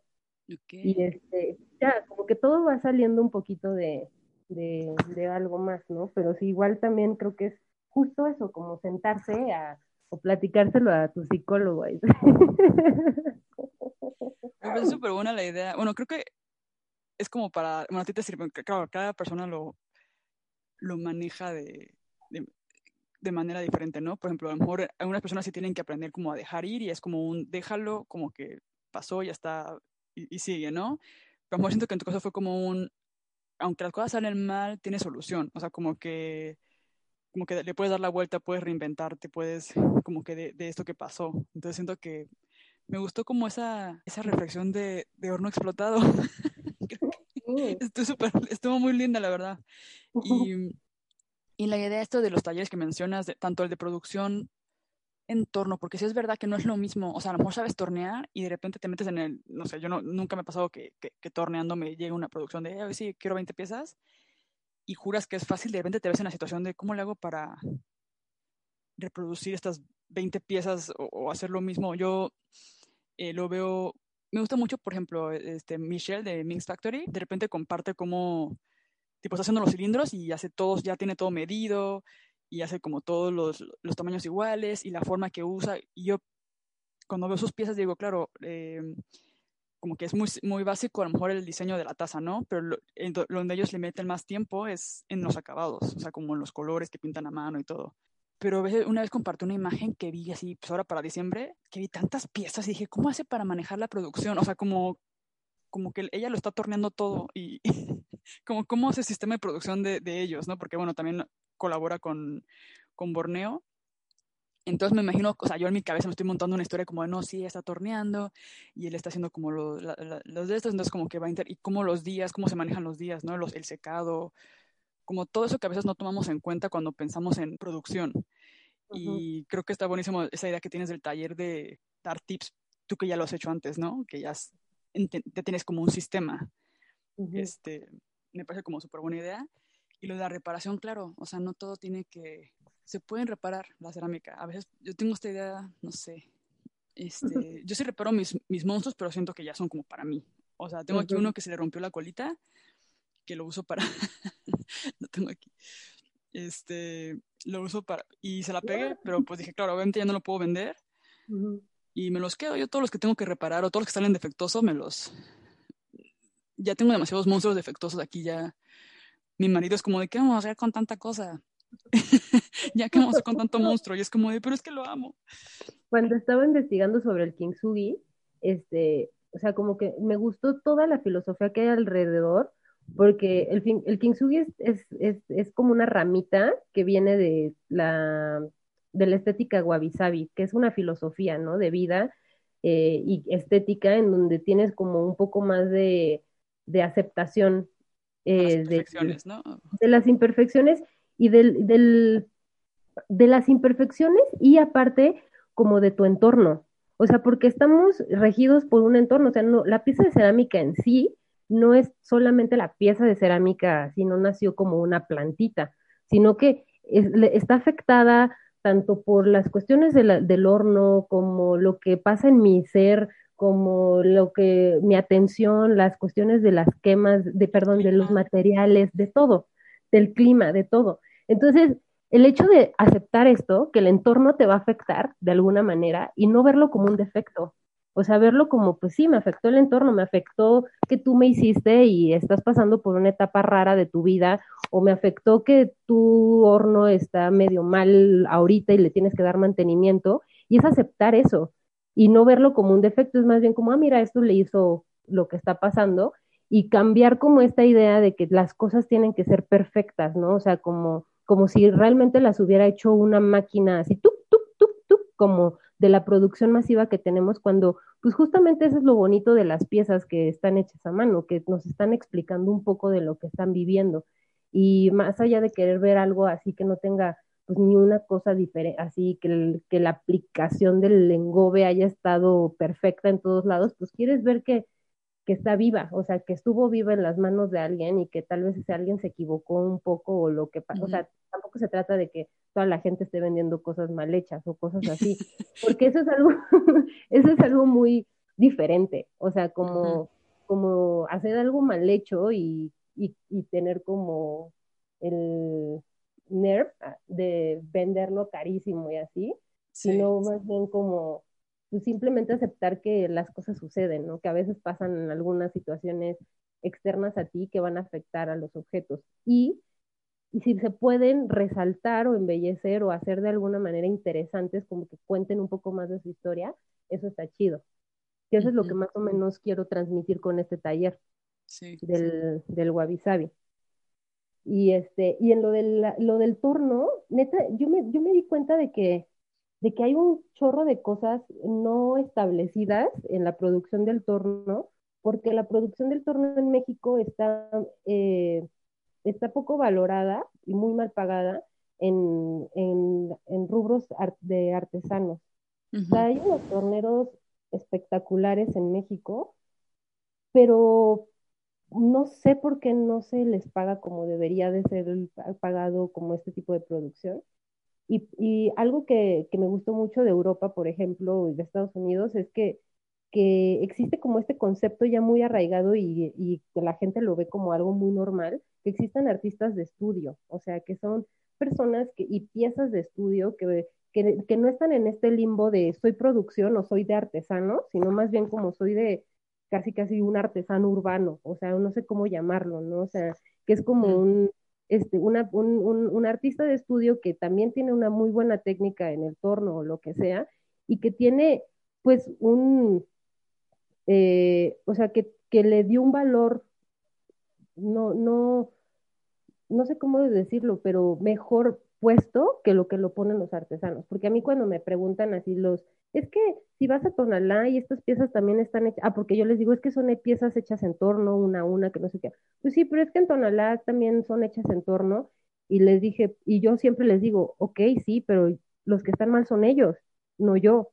O sea, los que están poniendo mal sus precios son ellos. No estoy diciendo que sus piezas valgan menos que las mías, simplemente están mal puestos sus precios. Entonces ahí es cuando, cuando, cuando nace como esta otra parte del artista de estudio, que es más como, pues yo sí le estoy poniendo los precios bien, ¿no? Porque, porque necesito vivir de una manera que también sea digna para mí. ¿Quién me está diciendo que las personas que están vendiendo sus piezas a tres, tres pesos por por cuenquito, lo que sea, están viviendo de una manera digna. Y eso no quiere decir que estén bien puestos sus precios o, qué sé yo, no, que su trabajo sea menor que el mío. Seguramente ellos son muchísimo mejores torneros que yo, o sea, tienen años de experiencia, ¿no? Y tienen un montón de, este, de, de, creatividad también que no pueden explorar porque también se tienen que meter como en un en una dinámica de hacer chingos de, ay, perdón que diga chingos, Pero es la verdad. Chinga madre de piezas. un montón de piezas que obviamente terminas exhausto porque tampoco tienes el mejor torno del mundo ni nada, que te vas a poner ahí a hacer una pieza que salga de tu corazón, o sea, obviamente no. Entonces, yo creo que esta parte de la producción en torno podría venir también incluso a revalorar el trabajo de los artesanos que, de México que trabajan en torno, porque son muchos aspectos que están como dados, así como dados por hecho, ¿no? Que, que no sé qué piensa la gente que tenemos aquí al lado de nuestras casas una mina de barro y que solo vamos y agarramos un puño y, y empezamos a tornear, o sea, por supuesto que no, o sea, y creo que eso es un poco también la logística de la producción en torno, que no es lo mismo que una producción en, en moldería, por ejemplo, ¿no? Que tienes que saber cuánto, si te piden una vajilla para 20 personas, pues no solamente la tienes que aceptar, tienes que saber cuánta pasta vas a llevarte para, para hacer esa vajilla. Por ende, tienes que saber cuánta pasta necesita cada pieza. Y, eh, o sea, son un montón de cosas, ¿no? Entonces, sí creo que que, aparte de que está padre que la gente aprenda a hacer sus propias producciones en torno, también está padre que, que, que México en general esté descubriendo como este nuevo rubro, así como de gente que, que también hace, también hace producción a mano, que no es un artesano, que tampoco es, es, considerado un artista, pero que sí puede, sí está como en este limbo y que puede tener un trabajo muy bien remunerado también, ¿no? O sea, que no lo, no, y quizá jalar un poquito más al artesano hacia, hacia nosotros y que se vaya dejando de, de, de, pagar tan mal el trabajo artesanal en México, ¿no? Sí. Ay, me, me, mi cabeza está así como dando mil vueltas porque si es verdad. No, está así como. Eh, como hay muchos vicios, ¿no? Como que, que pues, los artesanos que ya crecieron, primero que nada, lo que, el entorno que hay, ¿no? Como del mexicano que regatea, es, que está, como cosa de, de, pues puedes regatear. Entonces vas directamente con el artesano y, y puedes regatear, vas directamente ahí y la, gente ya va ahí con la idea de que sí, porque voy a ir directamente con el artesano, no para pagarle directamente a él y quitarnos como comisiones, no, para regatearle, porque lo puedo conseguir más barato, ¿no? Entonces están estas cosas que también el artesano también ya lo asume. Y como viven el día a día, pues tienen que vender, ¿no? Y, luego hay, también tienen estos vicios, ¿no? De que hay mucha competencia. Por ejemplo, yo que he muy seguido a Dolores Hidalgo, pues ves, hay como, no sé, 10 talleres que trabajan con el barro y así, que pintan piezas a mano y todo, y hacen todos lo mismo. O sea, como que esta parte de que falta ser más originales, se copian los diseños, se roban los diseños, este, y hay como ciertos vicios que hay que quitar, pero siento que han llegado a eso un poco por culpa del, resto, ¿no? Que las personas que sí tenemos a lo los recursos, no estamos dándoles valor o no estamos este, apreciándolo y pues ellos han tenido que... Siento que lo que mencionas, me pongo así porque me pongo casi que a llorar porque Porque justo en la mañana, es que está bien chistosa esta conversación, hablaba con, con Juan Ortiz de que tomé como un curso de, se llama Emprendimiento Social, ¿no? Y la idea es, este, que tengo ahorita es como ver cómo la bitácora cerámica puede de alguna manera ayudar como al, al oficio de la cerámica en Latinoamérica, ¿no? Que siento que, que, tiene, que tiene mucho potencial, que siento que está creciendo, en general entre todos estamos logrando que, como que darle una voz, darle, un, darle valor, siento que ya se está como que revalorizando más porque ya hay más gente que lo está haciendo, más gente que está cobrando como debe de ser, más gente como que, que, que nosotros estamos aprendiendo a valorarnos a nosotros mismos, nuestro trabajo, como tú dices, yo valoro mi trabajo, eso es lo que cuesta, y aunque te digan, oye, pero el artesano, no, no, no, pero esto es mi trabajo, o sea, como que yo no soy la que estoy mal, y ocupamos más gente como tú, ¿no? Que, que diga, hey, y que también esté dispuesta tipo a enseñarle a los artesanos o a compartir o a... Porque la idea aquí no es fregarnos al artesano, es como cómo también ellos pueden crecer porque pues les debemos un buen, no, queremos tampoco que se pierda, o sea, Juan Ortiz me estaba contando de que pues en España hay torneos que se empiezan gigantes, no sé qué, y que se ha perdido, se ha perdido el oficio, se han perdido muchísimas técnicas, porque pues no se ha valorado, y eso va a pasar en México si no lo, si, no lo valoramos, o sea, tenemos miles de cosas que si donde no aprendemos a valorarlo se va a ir, y lo vamos a perder, y es la riqueza que tenemos que salvar. Y yo pienso que cómo desde la bitácora cerámica se podría hacer algo así, o sea, cómo podemos iniciar este... Obviamente no lo podemos hacer solos y la idea de la bitácora cerámica es que es pues una comunidad, o sea, que entre todos lo podamos armar. Y de hecho, si tienen ideas, amigos, mándenme porque estoy como, ¿cómo podemos hacer esto? Porque son muchas cosas, ¿no? Siento que ahorita pues estamos dando el, la parte de difusión, la parte como de, de compartir los tutoriales, la parte como de, de generar links entre eh, ceramistas o eso, pero pues, siento que los artesanos están como muy aislados. O sea, inclusive... aislados del proyecto.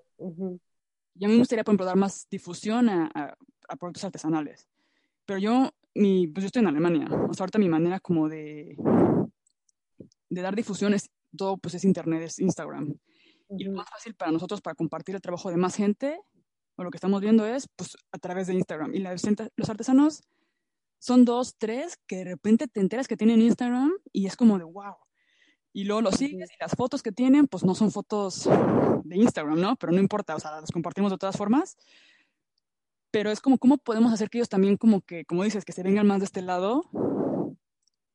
Pues justo yo, yo he pensado que tenemos un vicio como diseñadores, eh, que nos, nos creemos todólogos. O sea, yo, yo, o sea, neta, porque obviamente tenemos estas ambiciones eh, porque nos damos cuenta de la situación. O sea, nos estamos dando cuenta de lo que está sucediendo con, con, los con el punto de los artesanos, incluso con nuestro, nuestro propio rubro, que tampoco estemos, no estamos en la gloria ni nada, apenas estamos haciendo como una labor de, de pionera de, de empezar a difundir y de darle otra vista a nuestro trabajo.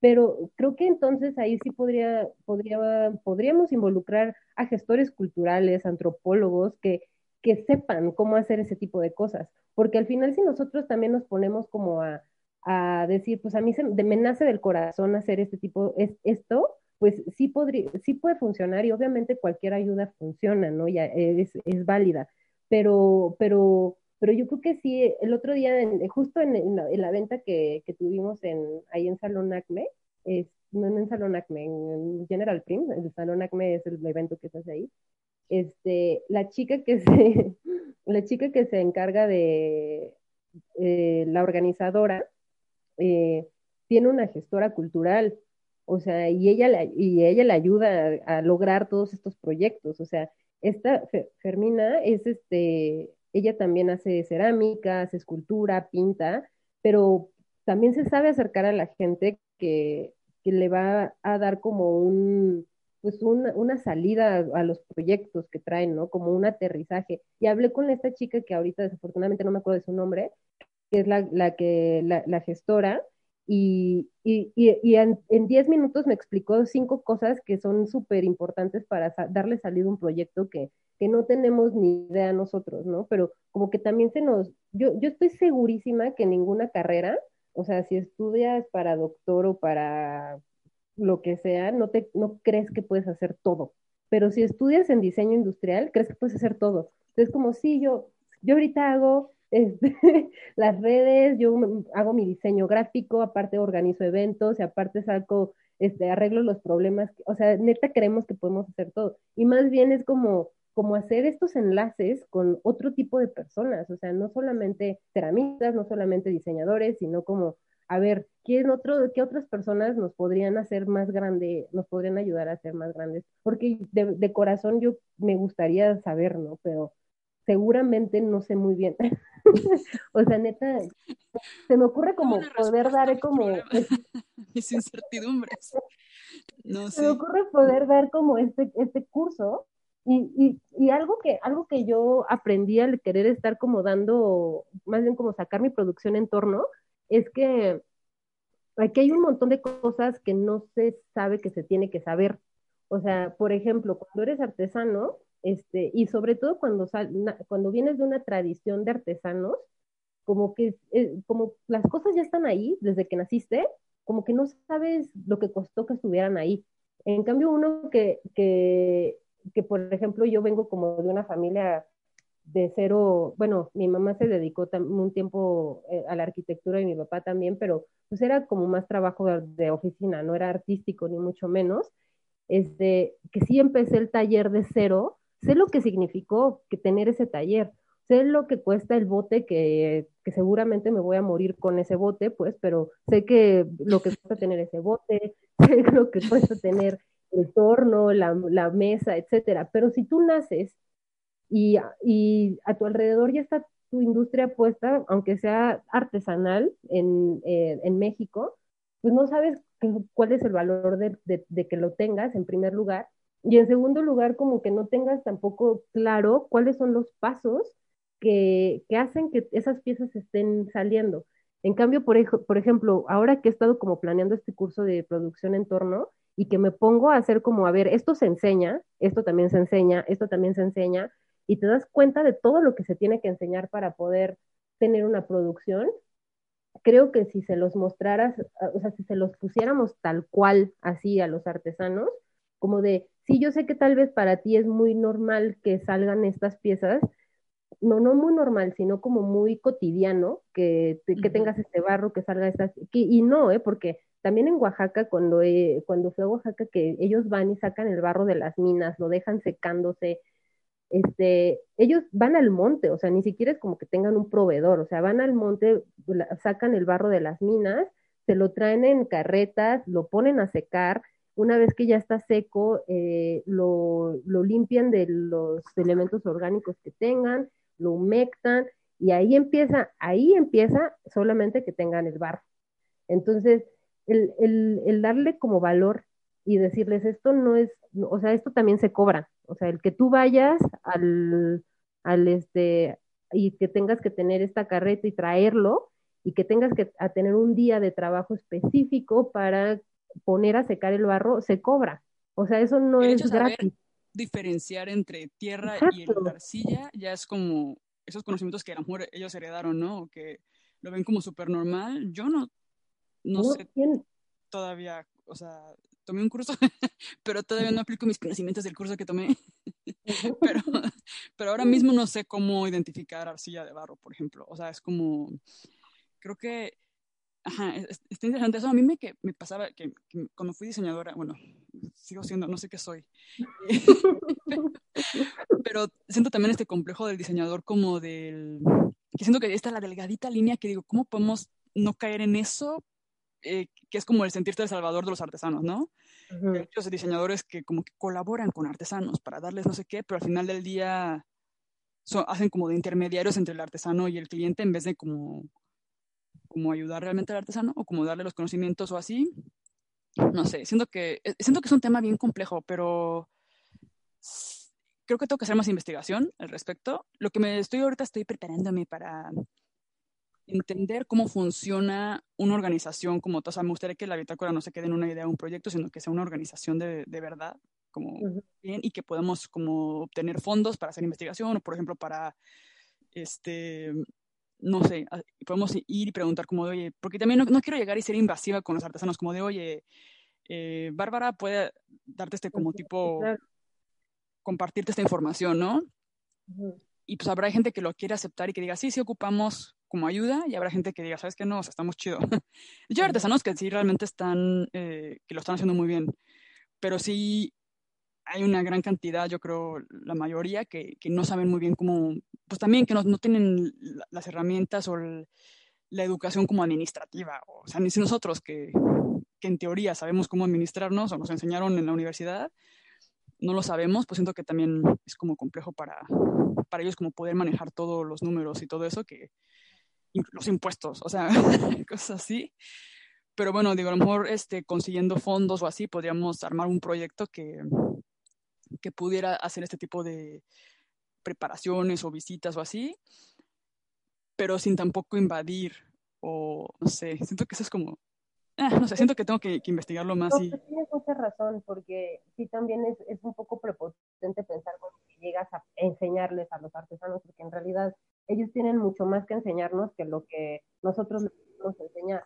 Pero yo creo que los, eh, algunos diseñadores, eh, tal vez equivocado un poco, es que, eh, pues, o sea, siento que cuando se hacen este tipo de colaboraciones con artesanos, se queda mucho en el él me hizo y yo lo yo le estoy dando esta voz, ¿no? Que, que él necesitaba, como que no tenía y ya lo estoy mostrando en Milán o cosas así.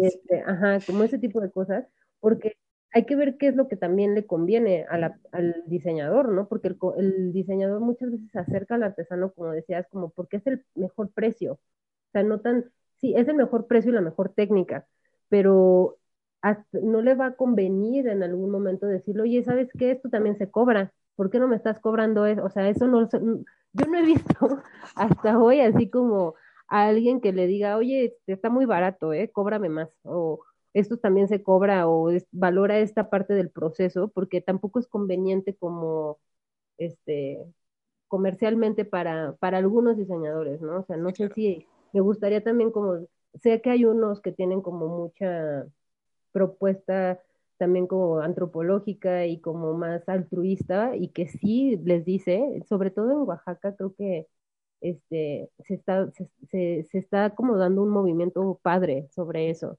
que hay muchísimos talleres. Ajá, Itzia creo que se llama. hay muchos talleres. Yo de hecho fui a un taller aquí en Coyoacán, en Pueblo Mágico Coyoacán, ese. publicidad. y, y, de, y pues eran puros artesanos y fuimos una amiga y yo y nos empezamos, y, pues era un taller de costos. Y justo aprovecharon que se estaba dando la feria del textil, creo, en, el centro de Coyoacán y que había como un mercado en, al lado del, en el jardín y se dio en el Museo de Artes Populares este taller de costos. Y para mí también fue así que me sacaran de la ignorancia total, porque nos enseñaron justo todo esto, ¿no? O sea, si vas a, si un día solamente te la pasas martillando el barro, porque pues un proceso, ese, ese día de martillar el barro se cobra, o sea, no lo puedes olvidar, o sea, no lo puedes sacar del, de, pues porque te estás gastando un día en hacer ese tipo de cosas, ¿no? Entonces sí fue muy ilustrativo y sé que hay gente que está haciendo ese tipo de, de cursos, ¿no? Que también estaría chido como unir como este, fuerzas con, con ellos y quizá enfocarlo un poco más a dando este tipo como de, de este, pues como de, de, línea, ¿no? Como decir, a ver, tú que ya sabes de costos, pues mira, nuestro proceso como ceramistas es este, ¿no? Ayúdanos, ¿no? Ayúdanos como a, a, a pues hacer una tabla, hacer como un tipo de salario mínimo, lo mínimo que se puede cobrar por una pieza y, y ya después de eso lo que quieran, ¿no? Ahí sí ya sí quieren poner miles de valores agregados y todo, pero sí poco estandarizar este tipo de cosas, porque a mí me impresiona como en México, este, eh, no podemos dar ni siquiera los artistas así como ya súper, digo, súper consagrados, sí, pero así como hay que van más o menos, que dan una pieza, no sé, una taza en mil pesos y es como, ¿qué? Ni qué es, de, de qué es, es de oro, qué sé yo, y me meto a Instagram o me meto a, este, a Etsy o cualquier plataforma de venta online, eh, piezas de Estados Unidos, de artistas de Estados Unidos, de Europa, que dan una pieza en cuatro mil pesos. O sea, una taza, una maceta, la dan en cuatro mil pesos, es una piececita súper chiquita, etcétera. Y la gente la compra, tienen sold outs así como en una hora, cosas así que yo digo, bueno, algo estamos haciendo mal, ¿no? Porque no es que en México no haya esas piezas o que sean divinas, hermosísimas. Sí hay piezas muy lindas, pero no es como que aquí no las haya, pero ¿por qué no se, no, no, estoy diciendo que una tasa deba de costar cuatro mil pesos, obviamente entiendo que el nivel de económico, de ingresos económicos en Europa es muchísimo mayor que el que está aquí en México, pero sí tampoco que se espanten si das una, una pieza en 300 pesos o en 400 pesos y te la quieran super bajar a que les cueste 50 pesos, ¿no? O sea, ese tipo de cosas. O sea, hay la, gente que, vende las piezas de esa calidad y que, que, que hablan esos precios, y también hay gente que tiene ese dinero, porque en México el promedio no es como clase alta, pero la gente que tiene dinero tiene mucho dinero. que se van al antro y se piden dos botellas de Don Julio 70 para ligarse a la morrita al lado. O sea, como, a ver, pero luego vas ahí con alguien y no lo valoras. O sea, como que. Es que somos unos personajes los mexicanos, la verdad, pero como que no hay esa coherencia. Eh, en restaurantes sí, o para comida, siento que hay algunas cosas que así es como de sí, sí, o el mariachi, ¿no? O sea, que de repente ves, o sea, yo tengo, pues, no sé, conocidos o amigos que es como de, no, pues otra hora y sacan así los, los 3 mil pesos para pagar la otra hora de mariachi y así como que en la P, o sea, siento que somos así de, eh, la fiesta y lo verán nadie lo quita y una pieza que les va a durar si la cuidan, si no la tiran, eh, toda la vida, no le quieren pagar ni mil pesos, ¿no? Entonces siento que es como que tenemos que, que sí, o sea, que poco a poco ir educando a la gente. Sé que suena feo la palabra como educar, pero siento que sí va por ahí la cosa de que entiendan valorando y siento que para eso está bueno nosotros valorar nuestro propio trabajo y pues... Exacto. Es una posición medio privilegiada en el aspecto de que hay gente que sí no se puede dar el lujo de, de no vender y lo entendemos, pero si te puedes dar el lujo como de, oye, pues realmente estoy pagando mi taller de otro tipo de cosas. O eso es lo, lo, chido, como lo que te decía de diversificar. Si, amor, lo que tú vives bien de, de dar clases o de otro tipo de, tienes otro tipo de ingreso, pues que lo de las piezas sea como, si se vende chido, si no también. Quizás llegas a un punto en el cual se vendan más este masivamente como estas personas que vemos en Instagram, ¿no? Que es como de, abro mi tienda a tal hora y de repente una hora después ya no hay cosas y es como, ¿cómo puede ser? Este, pero para llegar a, esos números, pues sí, tienes que ponerte mucho las pilas en otros aspectos, pero pues tener paciencia, como de llegar ahí, ¿no? Y no... Yo creo que, yo creo que debería de haber como un, así, en este caso sí, un, un borrón y cuenta nueva, así de a ver, todos los que hacen cerámica en México eh, cambien sus precios a partir de mañana porque, porque nos va a convenir a todos. O sea, porque si no cambia la industria eh, masiva, o sea, masiva no, porque eso es otro, eso es otro proceso, pero de artesanos y ceramistas y artistas de estudio y que todos tengan como un parámetro y que se, y que nos hablemos entre todos y digamos, oigan, es no menos que esto, o sea, no menos que esto porque nos afectamos todos, nos afectamos todos como, como industria, porque aparte no puede valer menos que esto.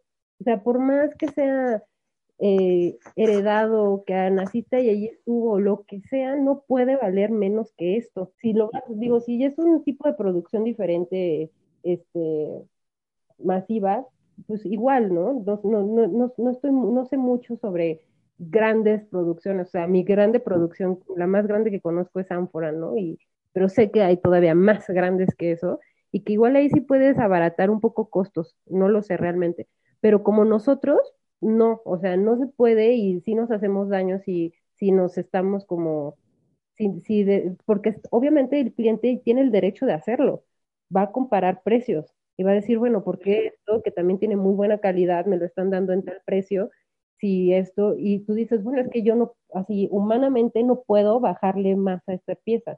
O sea, te la estoy dando casi al único, al precio mínimo en el que te, yo todavía voy a, voy a ganar un poco de lo que estoy trabajando, ¿no? Entonces es como muy ilógico porque por más que te sientas y digas, a ver, ¿cuánto estoy gastando? No es como que digas, estoy sacando el 800% a la pieza de ganancia, ¿no? O sea, porque eso es lo que yo creo que piensan algunos clientes cuando comparan que una tasa les está, se las estás dando en 50 pesos, se las están dando en 50 pesos y otros se las están dando en 500 pesos, ¿no? Es como, ah, pues este se queda con 450 pesos libres porque realmente cuesta 50 pesos. Y no es así. entonces creo que, creo que sí es, es un camino que nos, que nos está tocando para que, para que pues a todos, y yo creo que justo el tener como estas oportunidades de, diversificar los ingresos, como que no sientas como tanta presión de que esa pieza te dé lo del mes o cosas así, es muy, muy importante. O sea, sí es muy importante. Sí, no ponerla, como es todos los huevos en la misma canasta.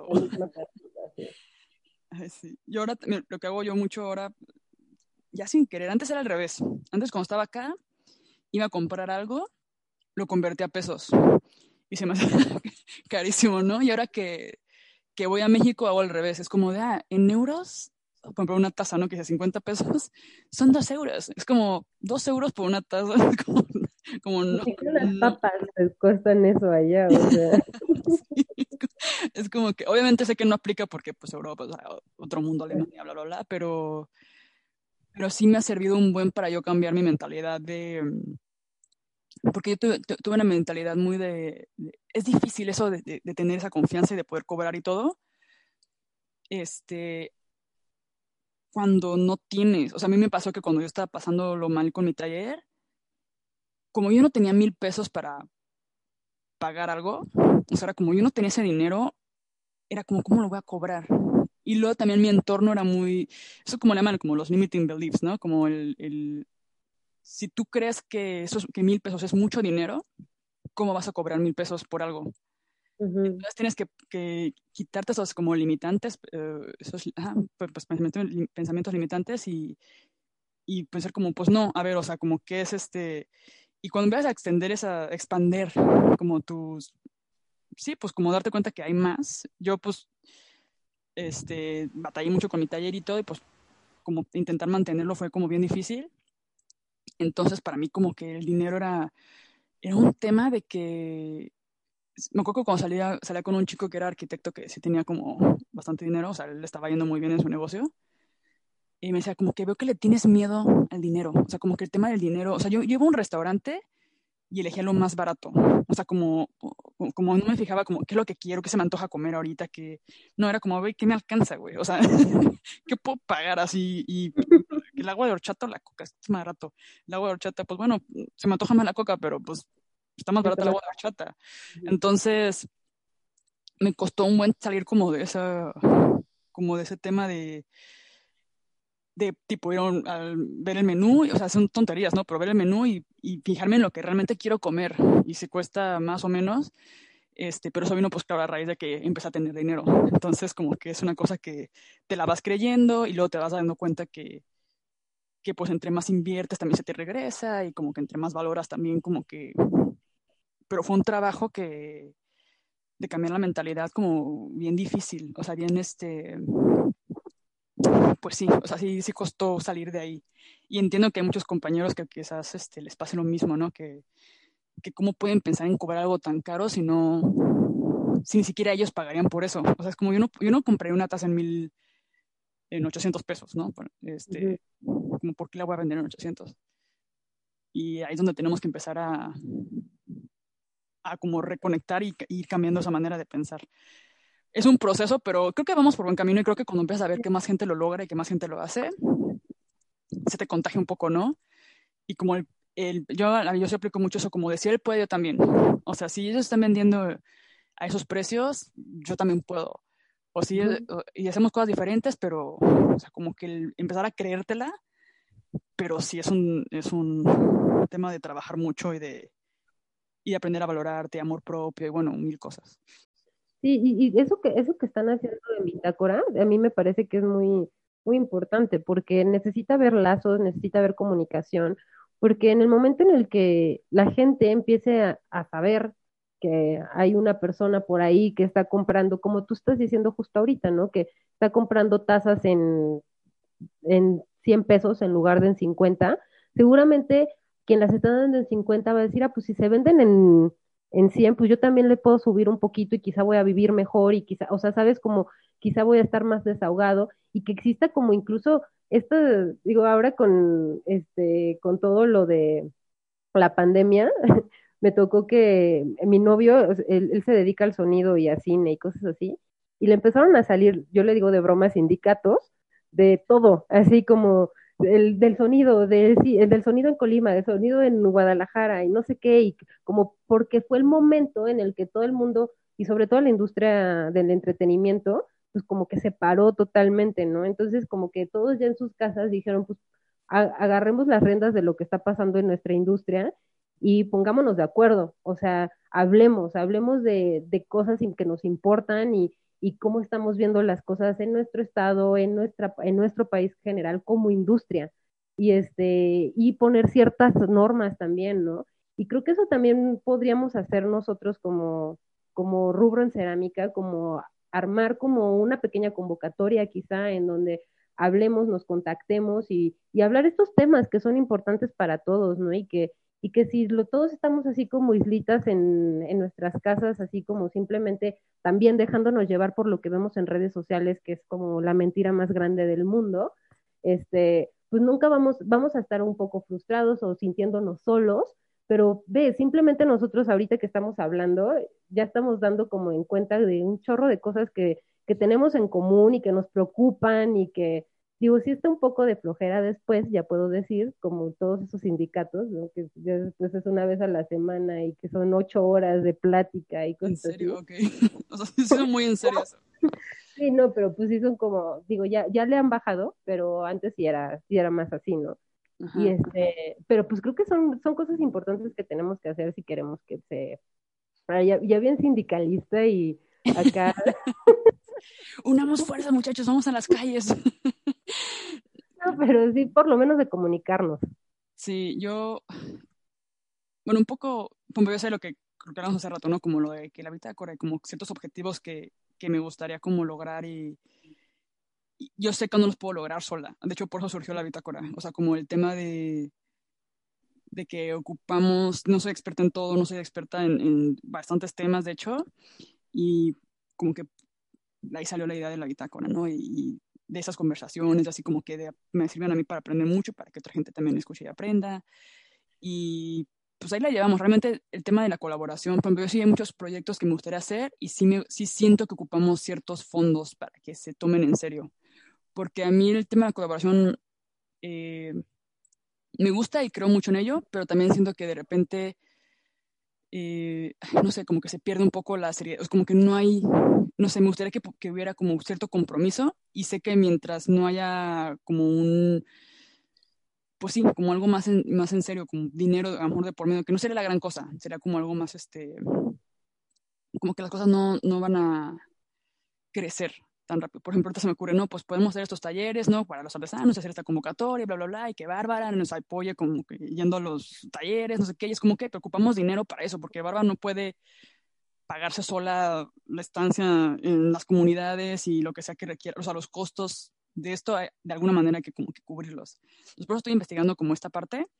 Y justo sí, también porque si no, porque si no también se pierde nuevamente eso de valorar tu trabajo, porque al final de cuentas estás haciendo un trabajo para para esta situación, ¿sabes? Y, no, y, sin pena tendríamos que decir, no sé a quién, pues, pero denos algo de dinero. O sea, Gobernador. Para sí, qué lástima, ¿no? Que cada vez hay menos, este, pareciera que va a haber menos apoyos para este tipo de situaciones, pero pero sí debe, tenemos que ponernos también las pilas para, para alzar la voz y que no desaparezcan, porque, porque eh, además de que sí puede ser una labor altruista, por más altruista que sea, necesita justo como dices, un poco de dinero para que se mueva, o sea, para que funcione, para, ni siquiera para hacerte millonario ni nada, sino para, para que exista. se mueva, sí, exacto.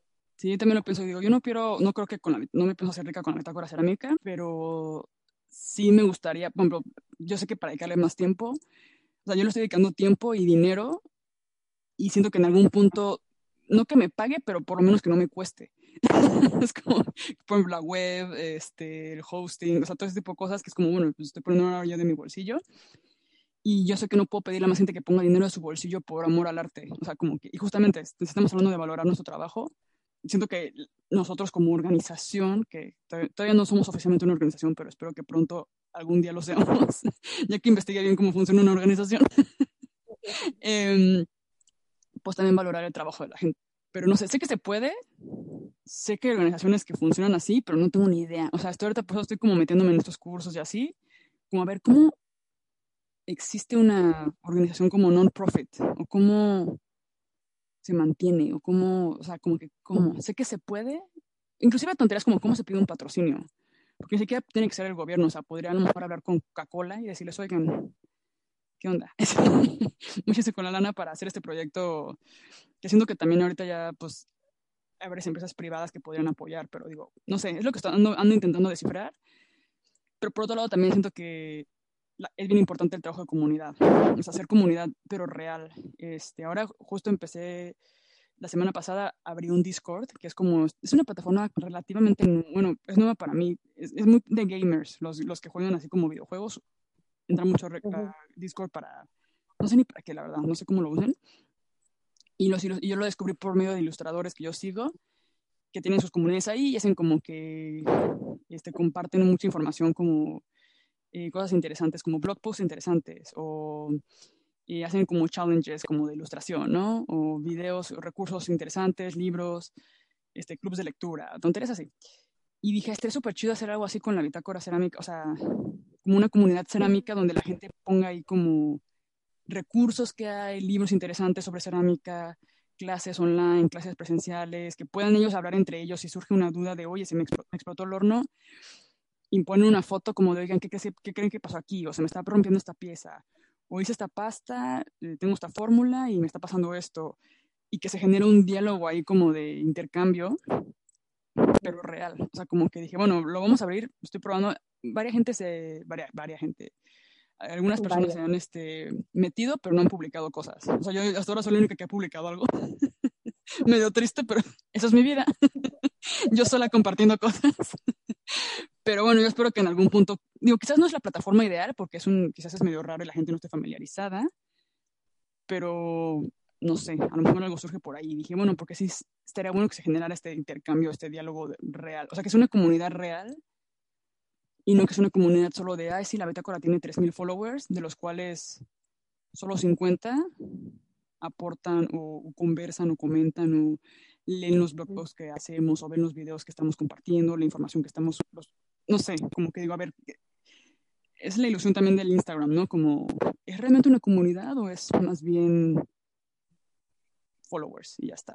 O sea, yo, creo, yo creo que está, yo creo que está difícil. Yo me lo he preguntado mucho también porque he tenido, he estado investigando sobre, sobre Patreon, no sé si lo ubico, y que también igual sigo a varios ilustradores que están ahí y que ahí sí para entrar tienes que pagar, o sea, tienes, es como un contenido extra al contenido gratuito que te dan las personas a las que ya sigues en Instagram o YouTube o lo que sea, ¿no? Entonces, como que te enganchan con el contenido gratuito pero en, en, Patreon está todo el contenido que tiene costo y te puedes unir hasta con un dólar. Y hay gente que se con más, ¿no? Dependiendo como de la suscripción que tengas, tienes acceso a más cosas dentro de la misma plataforma, que se me hace interesante como para este proyecto porque así podrían, digo, lo, lo, lo, lo ideal para esto es tener como un montón de audiencia, ¿no? O sea, porque pues así aunque te metan con un dólar, pues ya si tienes un montón de audiencia, pues un dólar por persona ya es un montón de dinero, ¿no? Entonces, este, pero yo creo que son trabajos, o sea, la gente que sigo en Patreon y que comparten muchas veces como, como sus semanas o cómo organizan su, su día o, o este, o tipo de cosas así, neta, es, es, es, es la mitad de su tiempo, o sea, dedicárselo a un proyecto como lo que es Patreon, no me imagino una organización. Y a veces ahí es cuando yo hago un poco de crash en mi cabeza porque a mí me, me lleva mucho tiempo hacer la producción en, en, cerámica. O sea, yo realmente estoy todo el día metida en el taller. O sea, todo el día descanso, sí a las horas que yo quiero, ¿no? Porque o sea, empiezo cuando yo quiero y termino cuando yo quiero, pero eso puede ser a las 2 de la mañana a veces, ¿no? Entonces, este, como que pensar como estar dándole tanto movimiento a Patreon, sí, o a cualquier otro, o, a cualquier otra vida digital, es un trabajo prácticamente de tiempo completo. Y para eso sí te lo, sí, sí, lo, sí creo que sí te tienes que, que, o sea, sobre todo para este tipo de plataforma, ¿no? Que tienes que crear contenido eh, con costo. Y que de que hay gente que lo paga, lo paga. O sea, pero yo veo las chambas que son, o sea, una chica que sigo, no sé si la conozcas, que se llama Franet, este, ajá, Fran, Fran Yo también soy su Patreon. Ay, sí, pues ya ves, mira. Oh, mi dinero O se sea, yo, yo la veo y sube podcast en español, sube podcast en inglés, sube videos, sube sus ilustraciones. Es como, ¿en qué momento podría ponerme a hacer? Y, y todo es con calidad, o sea, no es, no es así súper la cinematógrafa, pues, pero es con calidad, o sea, y este, y Ella aparte de, de, pues, de Patreon. sí, pero y vive muy como, bien. Como 7 mil dólares al mes. No, tiene como 3 mil pesos. ayer, ayer me metí, tiene nueve mil, nueve mil dólares mensuales. No. Sí, no es una locura. Pero justo pues ella tiene una, una audiencia como de 300 mil followers en suscriptores en YouTube y, o no, creo que más. Tiene como Entonces- 200.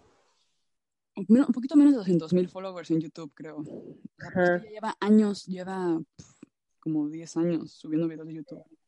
Sí, es una locura. Las primeras ilustradoras. Sí, no. Siento que, siento que falta un poquito para. Para eso, por ejemplo, también con la bitácora sí lo he llegado a pensar como, por ejemplo, el podcast. Pensé como en hacerlos, estos, grabar el video también, que eso ya será también más trabajo porque, veme, o sea, yo ahorita no estoy presentable para que la gente me vea. O sea, es lo chido de que sea audio, es como que, bueno, me puedo esconder, pero tendría que maquillarme para hacer este tipo de cosas. Pero digo, bueno, que la gente si quiere ver el, el video, pues pudiera verlo por Patreon, ¿no? O hacer como otro, otra sección extra del, del, del podcast. Pero ya es más trabajo extra. Y siento que ahorita no compensaría, porque la verdad no creo que tuviéramos tantos Patreons. O sea, siento que, tipo, para 10 Patreons no compensa la- el trabajo que... El trabajo, sí, claro. Como extra. Y entonces dije, bueno, vamos a ver, o sea, como si, si crece la comunidad, si la gente lo pide, como de, oye, pues queremos contenido extra, o queremos ver las entrevistas de otra manera, o generar talleres, este, o cosas así. Porque sí he pensado como hacer talleres, por ejemplo, lo que tú dices de el taller de mm, producción, pues a lo mejor hacer una versión tipo online y que la gente se inscriba y que pague tipo dos dólares por inscribirse y lo haces por Zoom y no sé qué, y haces como las actividades o, y que es un taller tipo de dos horas. Eh, ujú. también se me hace interesante ese modelo y cosas así, pero digo, a ver, realmente cuánta gente, no sé, habrá que ver la demanda y cuánta gente realmente está interesada o, o pagaría.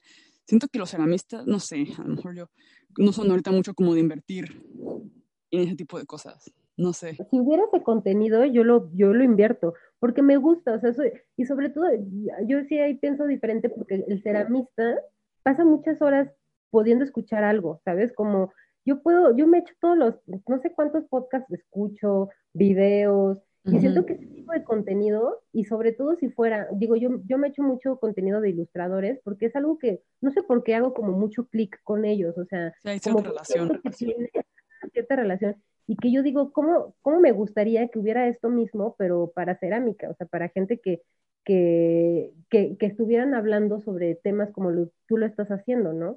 Que hubiera como estos tutoriales super cute y de hecho, este, que ni siquiera es como que te estén enseñando la fórmula más alquimista de la vida, pero que está como bonito hecho, está bien hecho y que te gusta verlo, que te, que te da paz men- mental verlo.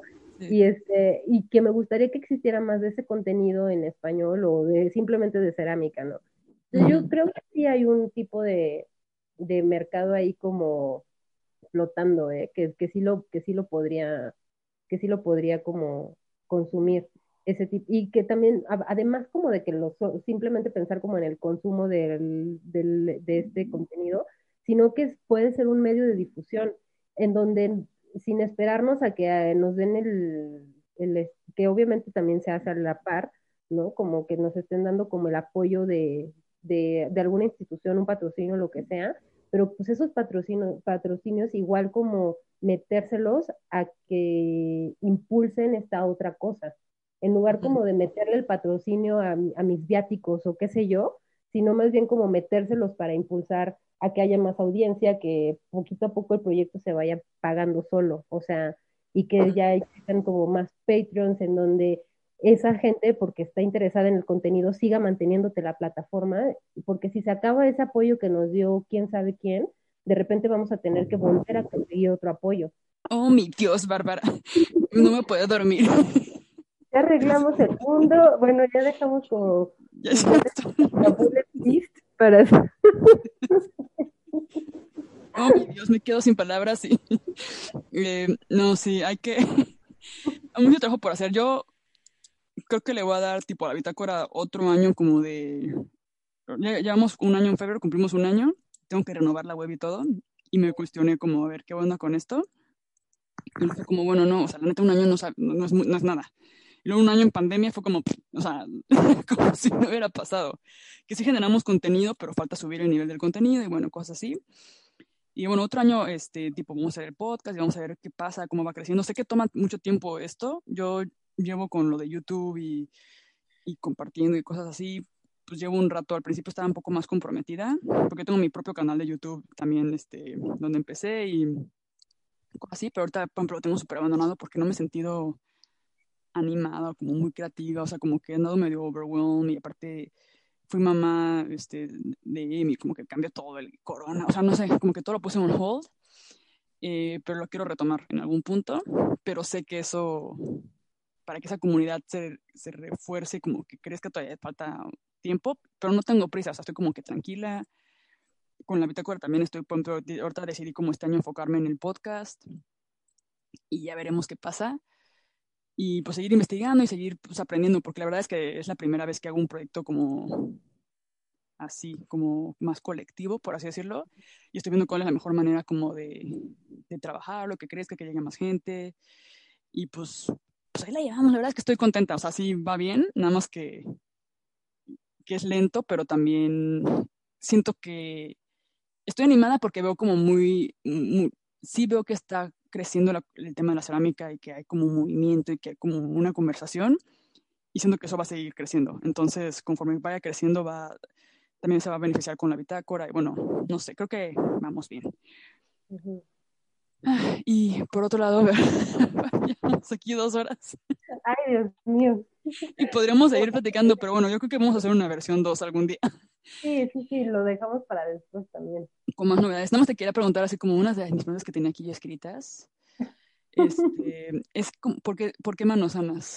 Este, manos sanas, porque justo cuando le di el nombre a mi marca, estaba como muy indecisa de cómo quería que se llamara de... Tenía dos nombres posibles, ¿no? Manos sanas y Mariela del Barro. Ajá. Pues Mariela del Barro está así como, ay, más jocosa. Qué bueno que le dijiste manos. Y fue un dilema, porque dije, no, está como más catchy, Sí. este, o sea, como que la... ya sé, aparte es súper diferente uno del otro, ¿no? Ajá. Pero pues que, pues, o sea, la cerámica para mí, más que, a- a- escuché una vez una cosa que me gusta mucho, que, bueno, más bien la dijo este Oteiza, el escultor, eh, dijo, que decía que él, él, él hace escultura para ser escultor, no era escultor y por eso hace escultura.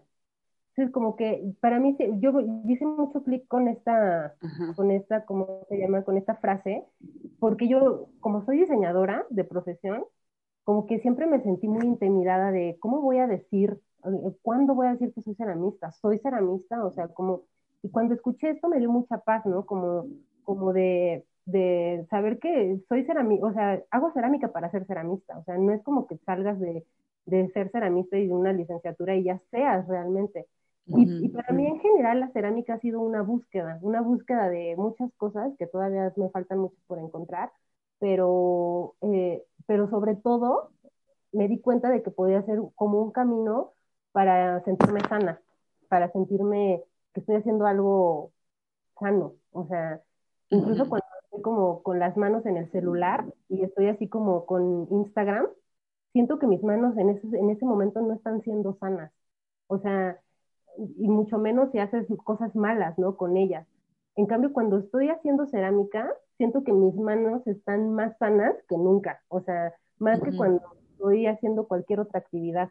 Y por eso le puse manos sanas, porque es un, no es como que yo me sienta súper sana, ni mucho menos, sino es como esta búsqueda también por, por siempre encontrarme hasta cierto punto sana.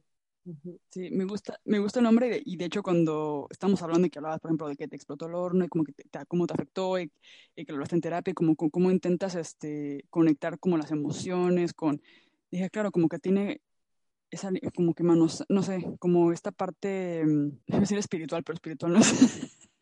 Suena como muy, esta parte de Dalai. No, pero esta como conexión entre tus manos y lo que creas, ¿no? Y cómo, y tu ser. entonces, no sé, siento que, que, me gusta el nombre porque siento que sí pega con tu manera de trabajar la cerámica y me sé que está, está, está mucho mejor que Mariela del Barro. Imagínate, ¿cómo estás de perdido al principio que tienes ese tipo de dilemas? Imagínate. manos sanas que suena como más yoga y más en contacto contigo mismo y Mariela del Barro que es como la telenovela de... Como un puerquito así en el barro, me lo imagino, o sea, sí, no, es totalmente diferente. ¿Pero tenemos María Bárbara? Ajá, me llamo María Bárbara. Ah, ok, todo este tiempo. Ok, pues Mariela del Barro, ya te vamos a llamar Mariela del Barro a partir de ahora. Lo siento mucho. Jamás no voy a poder olvidar. Yo, ha sido súper buena la conversación. Eh, muchas gracias. Nos dejamos llevar cañón.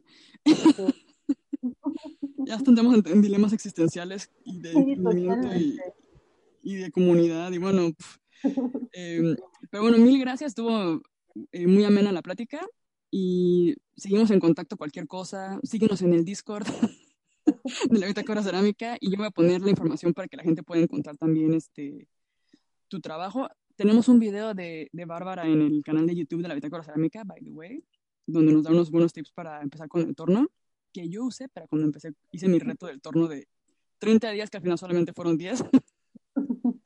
Típico, Típico.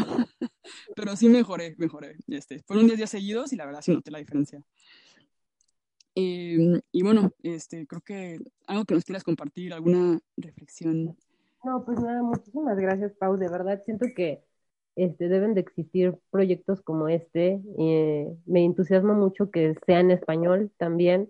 Y, y, que, y que, o sea, siento que tienes como una misión en, de este lado, como en la, en la parte digital y como de comunicación y que no te rindas, o sea, no te desanimes tampoco porque a veces nos dejamos llevar demasiado por lo que vemos en las demás personas, ¿no? Como, como este, esta Patreon de, de, Fran, que cuando ves eso dices, no, pues obviamente soy diminuta. de huevos, pero no aspiro a eso porque digo, no, está cañón, esta mujer está heavy. Entonces, pero yo siento que, que va súper bien el proyecto y que justo, justo como, como alzando la voz y, igual como invirtiéndole un poquito al algoritmo, puede crecer así como un montón, ¿no? O sea, al final de cuentas, pues son de las pocas, de las cosas también que, de las cosas buenas que nos trae algo que no está tan bueno como es que estemos dando tanta información al, al celular, pero, pero nos puede ayudar a crecer, o sea, y a llegar a otras personas y que lo puedas estar haciendo, o sea, yo mucho tiempo quise, espero no extenderme mucho en esto, pero mucho tiempo tuve el dilema de, irme a vivir a Londres. Y yo decía, ¿cómo voy a dejar mi país? O sea, ¿cómo voy a dejar mi idioma que me encanta y que valoro tantísimo y que ya y que nadie va a saber lo inteligente que soy en español porque siempre voy a siempre voy a tener como un este pues no sé como un lag ahí raro no que este y, como ese tipo de cosas que, que, yo veo que tú lo estás logrando, o sea, que tú lo estás haciendo bien allá y que puedes seguir teniendo como este, encontraste la manera de seguir teniendo este vínculo con tu país y con las personas que estamos acá y que, y que te sigues interesando también por lo que está pasando, creo que eso está muy, muy chido. Y que pues cualquier cosa que necesiten y en cuestión del proyecto yo estoy in totalmente muchísimas gracias por invitarme. Este, a veces uno piensa que no tiene nada que decir y mira. y míranos. y míranos aquí. yo porque mi marido ya me volteó con cara de vamos a dormir y yo con cara de sí, espera. Ay, pues muchas gracias por estas palabras. no, de nada.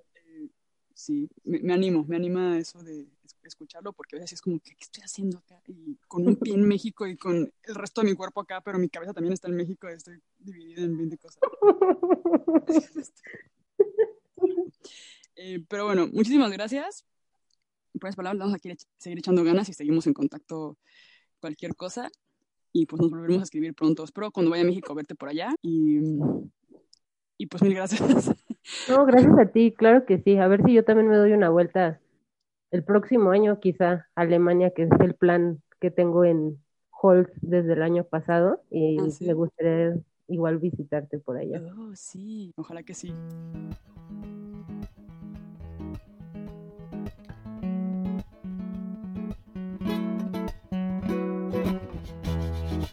Muchas gracias por escucharnos. Recuerda que puedes encontrar más información en bitácoracerámica.org. Para novedades e inspiración nos puedes seguir en arroba bitácoracerámica en Instagram. Y si te está gustando este proyecto, no olvides compartirlo, darle like, suscribirte o dejarnos un comentario.